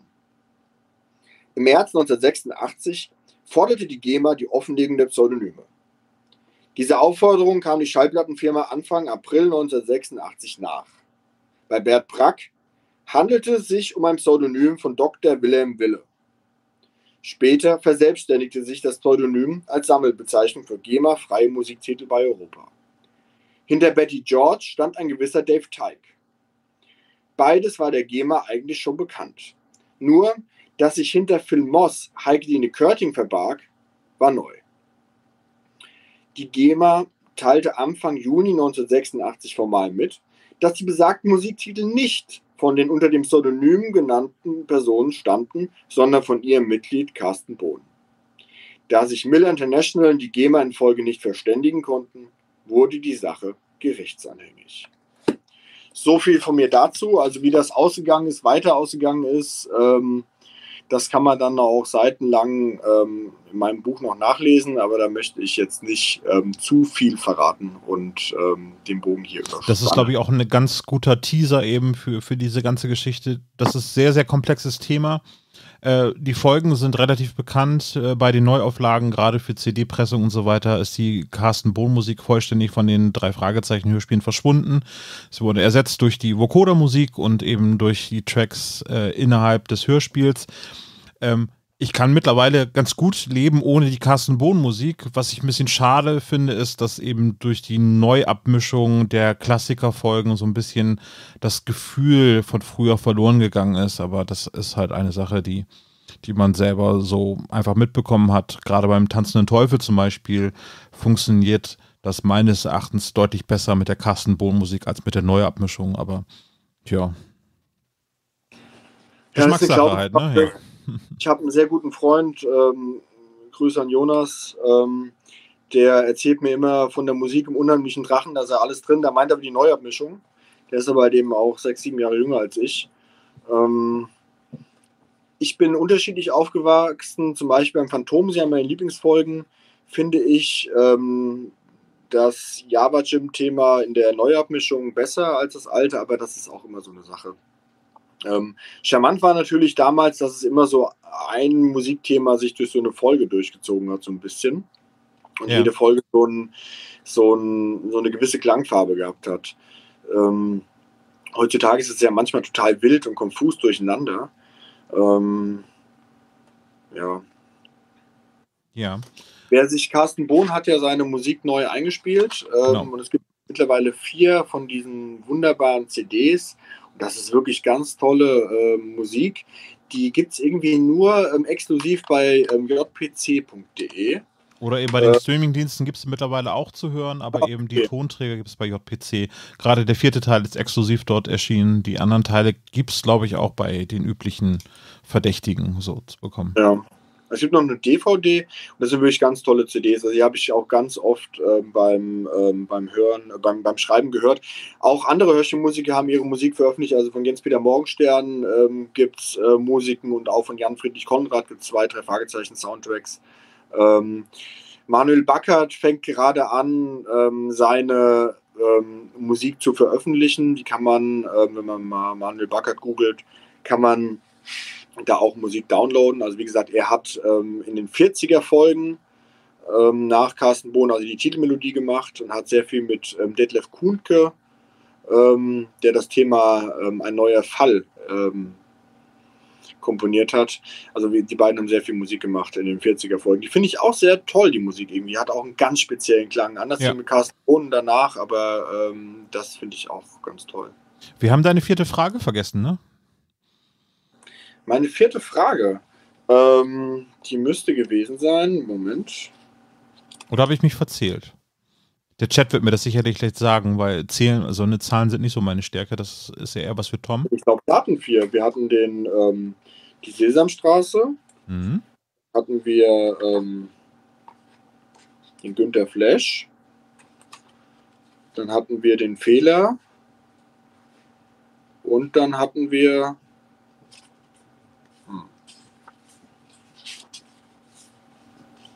Ja, doch, äh, wir hatten vier Fragen, genau. Ja. Dann bleibt es, glaube ich, nur noch an mir, irgendwie eine Frage zu stellen, weil ich hatte auch noch eine Frage vom SSP ähm, für einen Preis. Und zwar geht es um Dr. Knick Knobel, äh, der schön grüßt. Ähm, es geht aber in diesem Fall jetzt speziell um Nick Noble, der Quizmaster aus dem gefährlichen Quiz. Frage an äh, die Zuschauerinnen und Zuschauer. Wer hat äh, denn Nick Noble in diesem Hörspiel gesprochen? Christian, du weißt es vielleicht, aber die Frage geht an euch. Also, wer hat Nick Noble gesprochen im gefährlichen Quiz bei den drei Fragezeichen? So, bis dahin trinken wir erstmal einen, Christian. Ähm, es gibt jetzt natürlich ganz viele Fragen, auf welche Seite man sich schlagen sollte bei dem Rechtsstreit.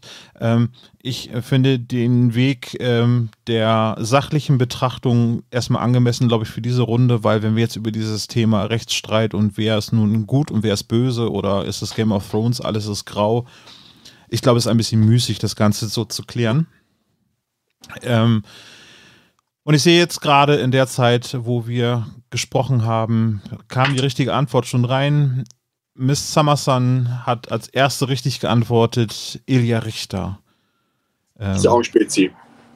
Genau. Genau. Herzlichen Glückwunsch, Miss Summerson. Äh, für dich geht denn der fünfte Preis raus und ähm, ja, ihr, ihr wisst ja, wie ihr uns erreichen könnt. Dementsprechend vielen Dank fürs Mitmachen. Ja. Gut. Christian, Mensch, das war ja einfach heute. Ja, ähm, es war ja auch alles gut getestet und ähm, es war auch die, wichtig, dass wir das Mikrofon rechtzeitig noch mit Express, mit DHL, das ist ja auch ein zuverlässiger Lieferer, versendet oh, Auf jeden Fall, ja, wobei es, es hätte überall schief gehen können, ne? das muss man einfach ist ja auch sagen. rechtzeitig angekommen. Als ich ähm, ankam, lag ein Paket da und sagte, hier, das ist irgendwie gekommen aus Bremen. ähm, heute Mittag und gestern alles getestet worden, hat alles super geklappt. Ähm, von daher ähm, denke ich mal, ist die Sendung bereit fürs nordkoreanische Staatsfernsehen, wenn sie denn mal geschnitten ist.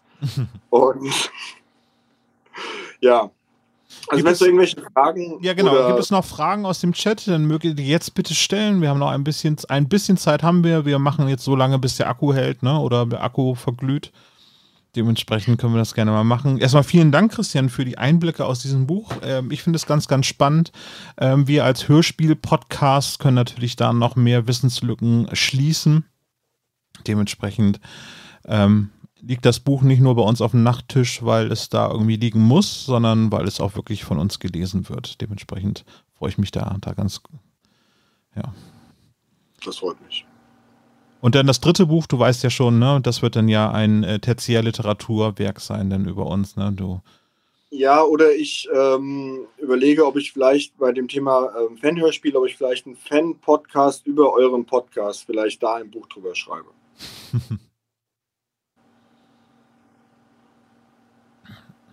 Welche Themen gibt es denn noch im Buch? Gibt es so eine Frage, also wenn man eben kurz reinschaut, das ist jetzt natürlich nur ein kleiner Ausschnitt gewesen. Ähm. Ja, also welche Themen gibt es? Also ich fange im Endeffekt an, ähm, trichterförmig mit Dave Miller, der Gründung von Europa, die ersten Hörspielserien, leite zu den drei Fragezeichen hin. Ähm, ab diesem Moment ähm, geht es dann eben nur noch um die drei Fragezeichen. Ähm, eben alles, was dazugehört, die Sprecher, Oliver Rohrbeck, äh, Waffelcheck, Fröhlich, habe ja Fröhlich ähm, eben schon dargestellt, wie sind die Aufnahmen abgelaufen. Dann geht das ähm, auch über Algarasch wird thematisiert. Ich gehe mal auf das Thema ein, ähm, wie das niedergegangen ist in den 80er Jahren, ähm, wie den Gameboy-Knick, so nennst du es, glaube ich. Ne? Ja. Gameboy-Knick, genau.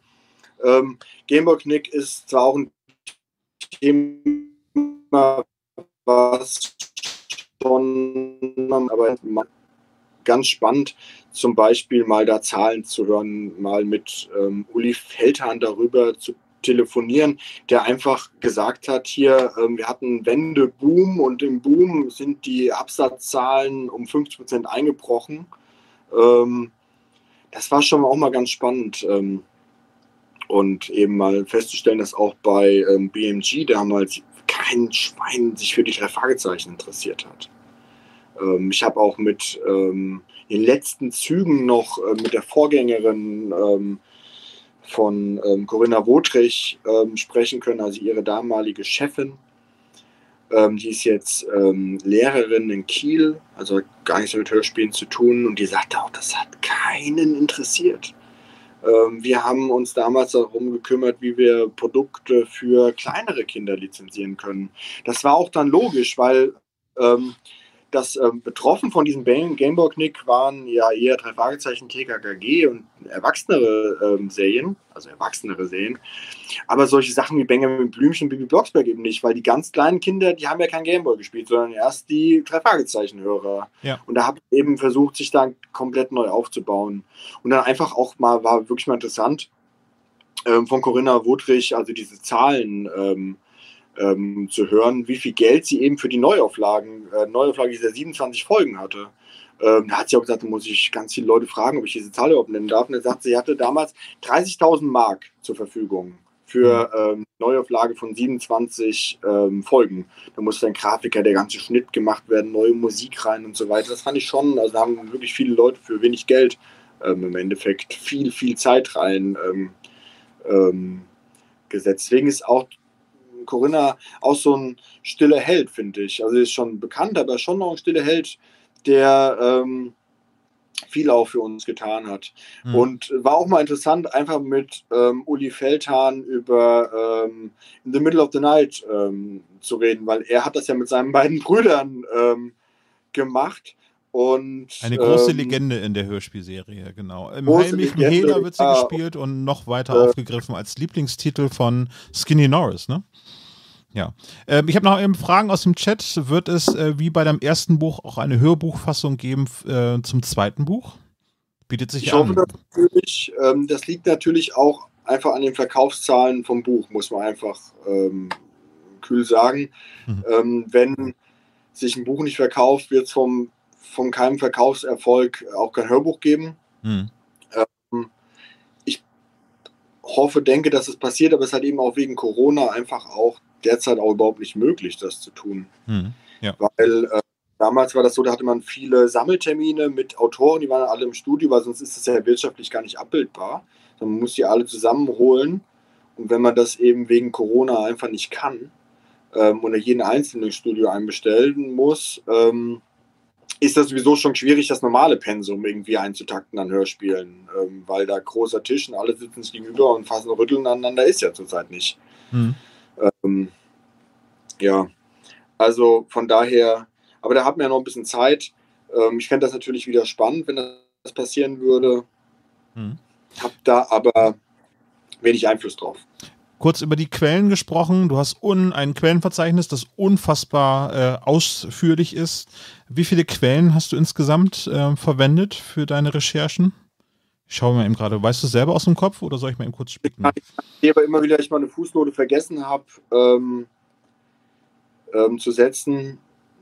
Also das sind über 600 Fußnoten. Ich habe erstmal alles gesammelt, was es schon gibt und das hat einfach den, ähm, äh, den, den Grund, dass ich finde, man kann nicht bei jemandem klingeln und sagen, hallo, ich bin der, der ich schreibe ein Buch mit der Fragezeichen, können Sie bitte erstmal alles dazu erzählen, mhm. sondern man muss erstmal, sage ich mal, in Vorleistung gehen.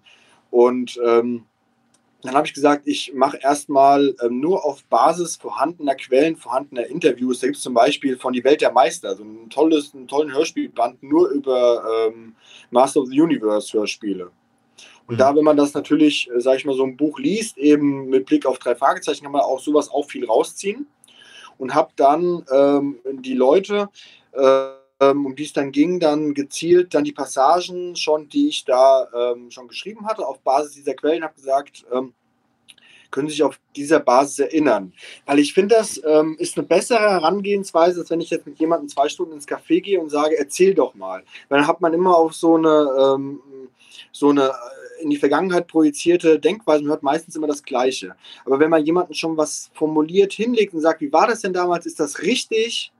Ähm, kommt da was Spannenderes heraus. Da war zum Beispiel Andreas Fröhlich, der hat gesagt, ähm, einige Sachen, ähm, da sind Interviews im Umlauf, da ärgert er sich seit zehn Jahren drüber, weil er das einfach nicht gesagt hat. Ja. ja. Und er hat gesagt, ähm, er fand das erste Buch schon toll und er wollte, dass das zweite Buch auch schön wird und hat mir deswegen auch geholfen, hat dann Sachen dann auch autorisiert. Heikeline Körting hat das äh, Manuskript zwischendurch dann auch mal gelesen, war auf einmal ganz begeistert und hat gesagt, ja, wie Sie das aufgeschrieben haben, das macht Spaß, sich da selbst wieder so ähm, ähm, rein zu erinnern. Hm. Und äh, dann, wenn man dann so viele Erinnerungen ähm, spiegelt, wie zum Beispiel ähm, die damalige Redakteurin von Kosmos, wie haben die eigentlich bei Kosmos ähm, diesen Hype um die Hörspiele erlebt, nämlich gar nicht. Der ist dann nämlich gar nicht angekommen. Da wurde mir dann gesagt, ähm, wissen Sie, die Hörspiele, die Bücher haben sich vor Frau Henkel-Weithofer, bei Frau Henkel-Weithofer und nach Frau Henkel-Weithofer genau gleich verkauft. Hm. Ja. Ähm, das ist mal ganz interessant, diese verschiedenen Perspektiven. Und da ist eben ganz gut, wenn dann jeder sagt, ach, der hat das gesagt, der hat das gesagt, dann kommt so eine verdichtete ähm, Erinnerung zusammen.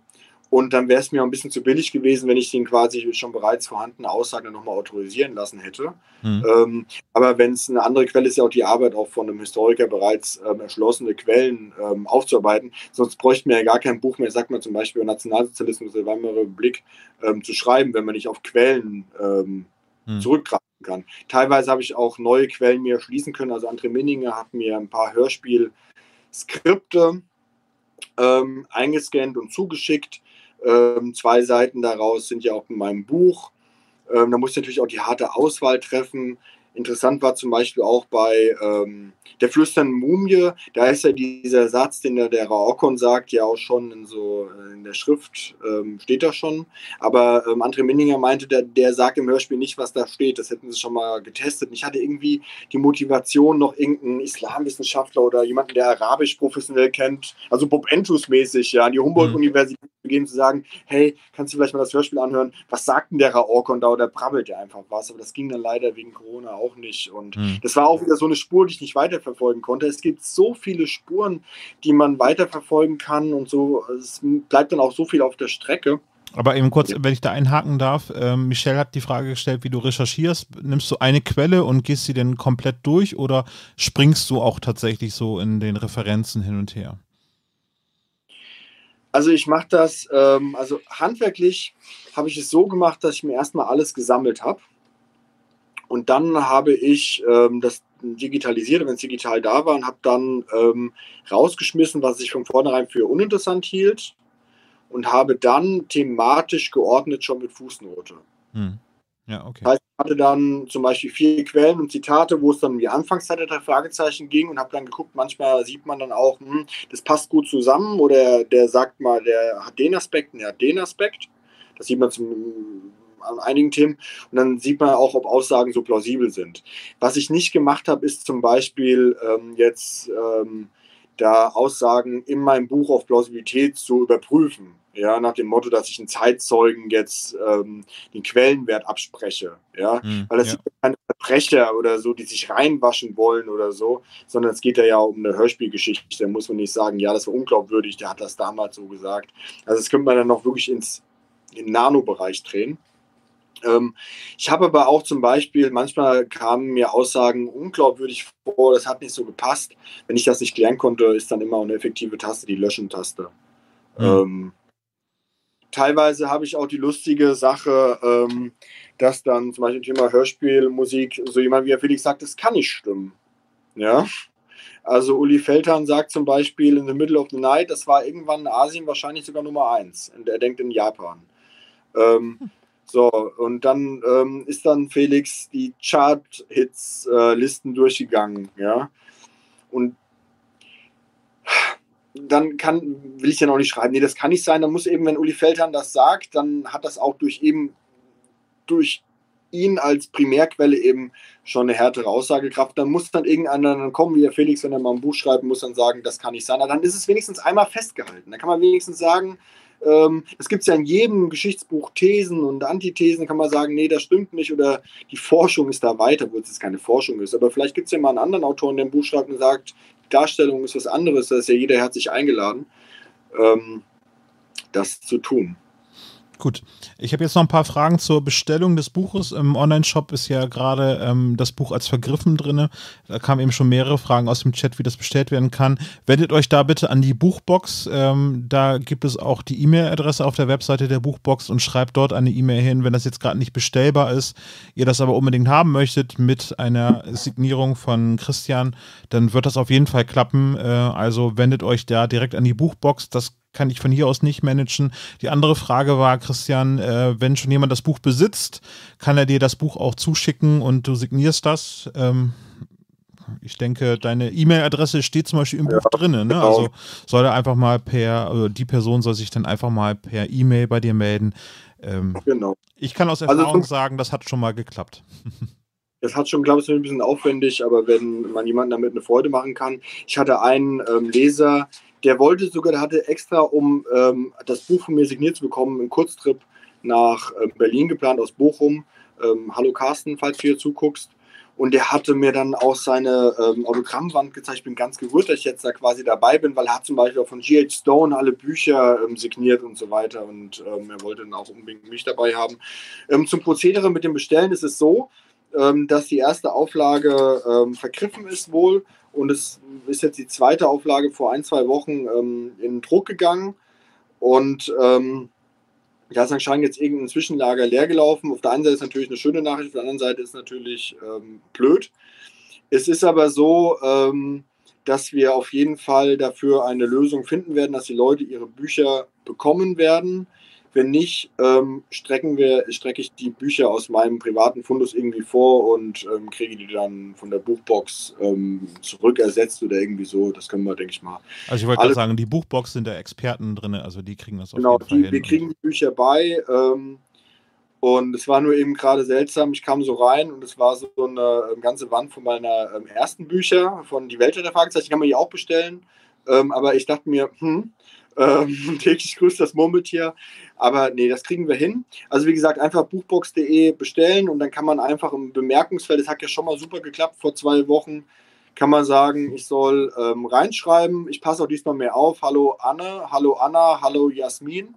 Ähm, das passiert mir auch nicht nochmal, aber ist auch eine, am Ende doch eine schöne Geschichte geworden, ähm, die sich ja über euren Discord-Server ergeben hat. Das kann ich übrigens jedem empfehlen. Also wer jetzt nicht über den SSP reinkommt, sondern über irgendeinen anderen Kanal ähm, SSP zu hören ähm, und sich auch in dem sehr, sehr sympathischen ähm, Discord-Server anzumelden, das ist eine ähm, tolle Sache. Eine tolle Christian, Community. deine 10 Euro überweise ich dir dann nachher ne, für die Werbung. Nein, ähm, Olaf, das ist wirklich so, ist für mich auch einfach eine große Freude, vor euren Spezies äh, sprechen zu können und ähm, das glauben einem Außenstehende äh, meistens auch einfach nicht, ähm, was ihr für eine Anziehungskraft habt. Ich bin immer wieder gerne bei euch und ähm, das ist eine ganz tolle Sache und auch ähm, die vielen lieben Menschen, die ihr bei euch habt. Das, das kann ich unterschreiben, ja. Also die, die Spezies sind ganz, ganz großartig. Apropos Spezi, ich glaube, den Rest des Gesprächs vertagen wir jetzt in den Offline-Bereich. Ähm, ich würde sagen, wir sind für heute am Ende dieser Lesung. Christian, das war ganz, ganz großartig, dass du dir die Zeit genommen hast. Liebe Buchbox, äh, David, vielen Dank, dass ihr das ermöglicht habt. Ähm, ja. Liebe Telekom-Anbieter, ähm, die Internetverbindung zur Verfügung stellen, schämt euch. Das war sehr, sehr schade, dass das leider nicht ganz konstant gelaufen ist. Aber ich denke, es war trotzdem ein, ein sehr, sehr unterhaltsamer Abend äh, mit einem spannenden Thema, die drei Fragezeichen und die Welt der Hörspiele. Berlin, vielen Dank, dass ihr äh, euch die Zeit genommen habt. Und ich bedanke mich jetzt nochmal im Namen des SSPs bei euch fürs Zuschauen. Und wir sind für heute raus. Jo, also ich bin nachher noch ein bisschen in der S-Bahn, da schaue ich mir mal in den Discord-Server rein. Wenn ich jetzt nicht wild beschimpft werde oder so, bleibe ich da noch ein bisschen drin. ähm, ah, gut, alles klar. Dann ähm, viele Grüße in die Runde. Vielleicht bis ähm, bald mal wieder. Ich hoffe dann mal wieder in Echtzeit. Und Heike Dine Körting hat es ja schon angedeutet. Eigentlich wollten wir in Hamburg alle eine riesengroße Sause machen. Ähm, weil sie gesagt hat, hey, das Buch, ähm, ich habe damit zwar eigentlich nichts zu tun und ich habe sich einen Auftrag gegeben, aber irgendwie gefällt es mir trotzdem gut und lass uns mal was machen, weil sie ist wirklich auch ein total ähm, netter ähm, Mensch. Und aber vielleicht können wir das ja irgendwann mal nachholen. Und ähm, David meinte schon eben zu mir, das nächste Mal, wenn wir sowas machen, holen wir den Olaf einfach von Bremen hier nach Berlin. Dann haben wir wenigstens jemanden, der sich mit der Technik auskennt. ja. Naja, wir versuchen das Beste. Genau, also vielen Dank fürs Zuschauen. Herzlichen Glückwunsch nochmal allen Gewinnern. Vielen Dank an Kosmos für das Bereitstellen der Preise und allen einen schönen Abend. Das war der SSP in der Lesung von Christian Rodenwald, die drei Fragezeichen und die Welt der Hörspiele. Macht's gut, bis zum nächsten Mal. Ciao. Tschüss. Tschüss.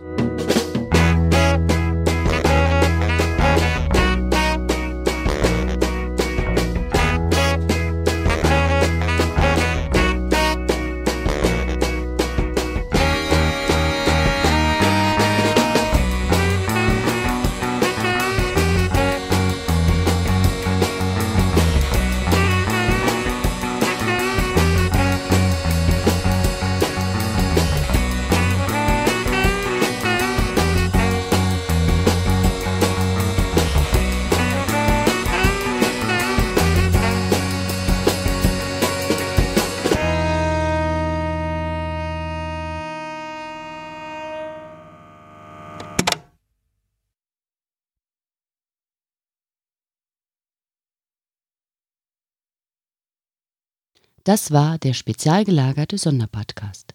Ihr könnt die Jungs unterstützen über patreon.com slash spezialgelagert oder über paypal.me slash spezialgelagert. Der SSP bedankt sich recht herzlich bei Dr. Orgel für das tolle Intro und der Station Voice Heinz Kreinbaum. Der SSP ist ein Hobbyprojekt und steht in keinem Zusammenhang mit Kosmos oder Europa. Ihr findet den SSP auf Facebook, Twitter und Instagram jeweils unter Spezial gelagert sowie auf YouTube. Außerdem könnt ihr die Jungs auf dem SSP Discord-Server antreffen. Alle Links findet ihr natürlich auf der Webseite spezialgelagert.de. Bis zum nächsten Mal.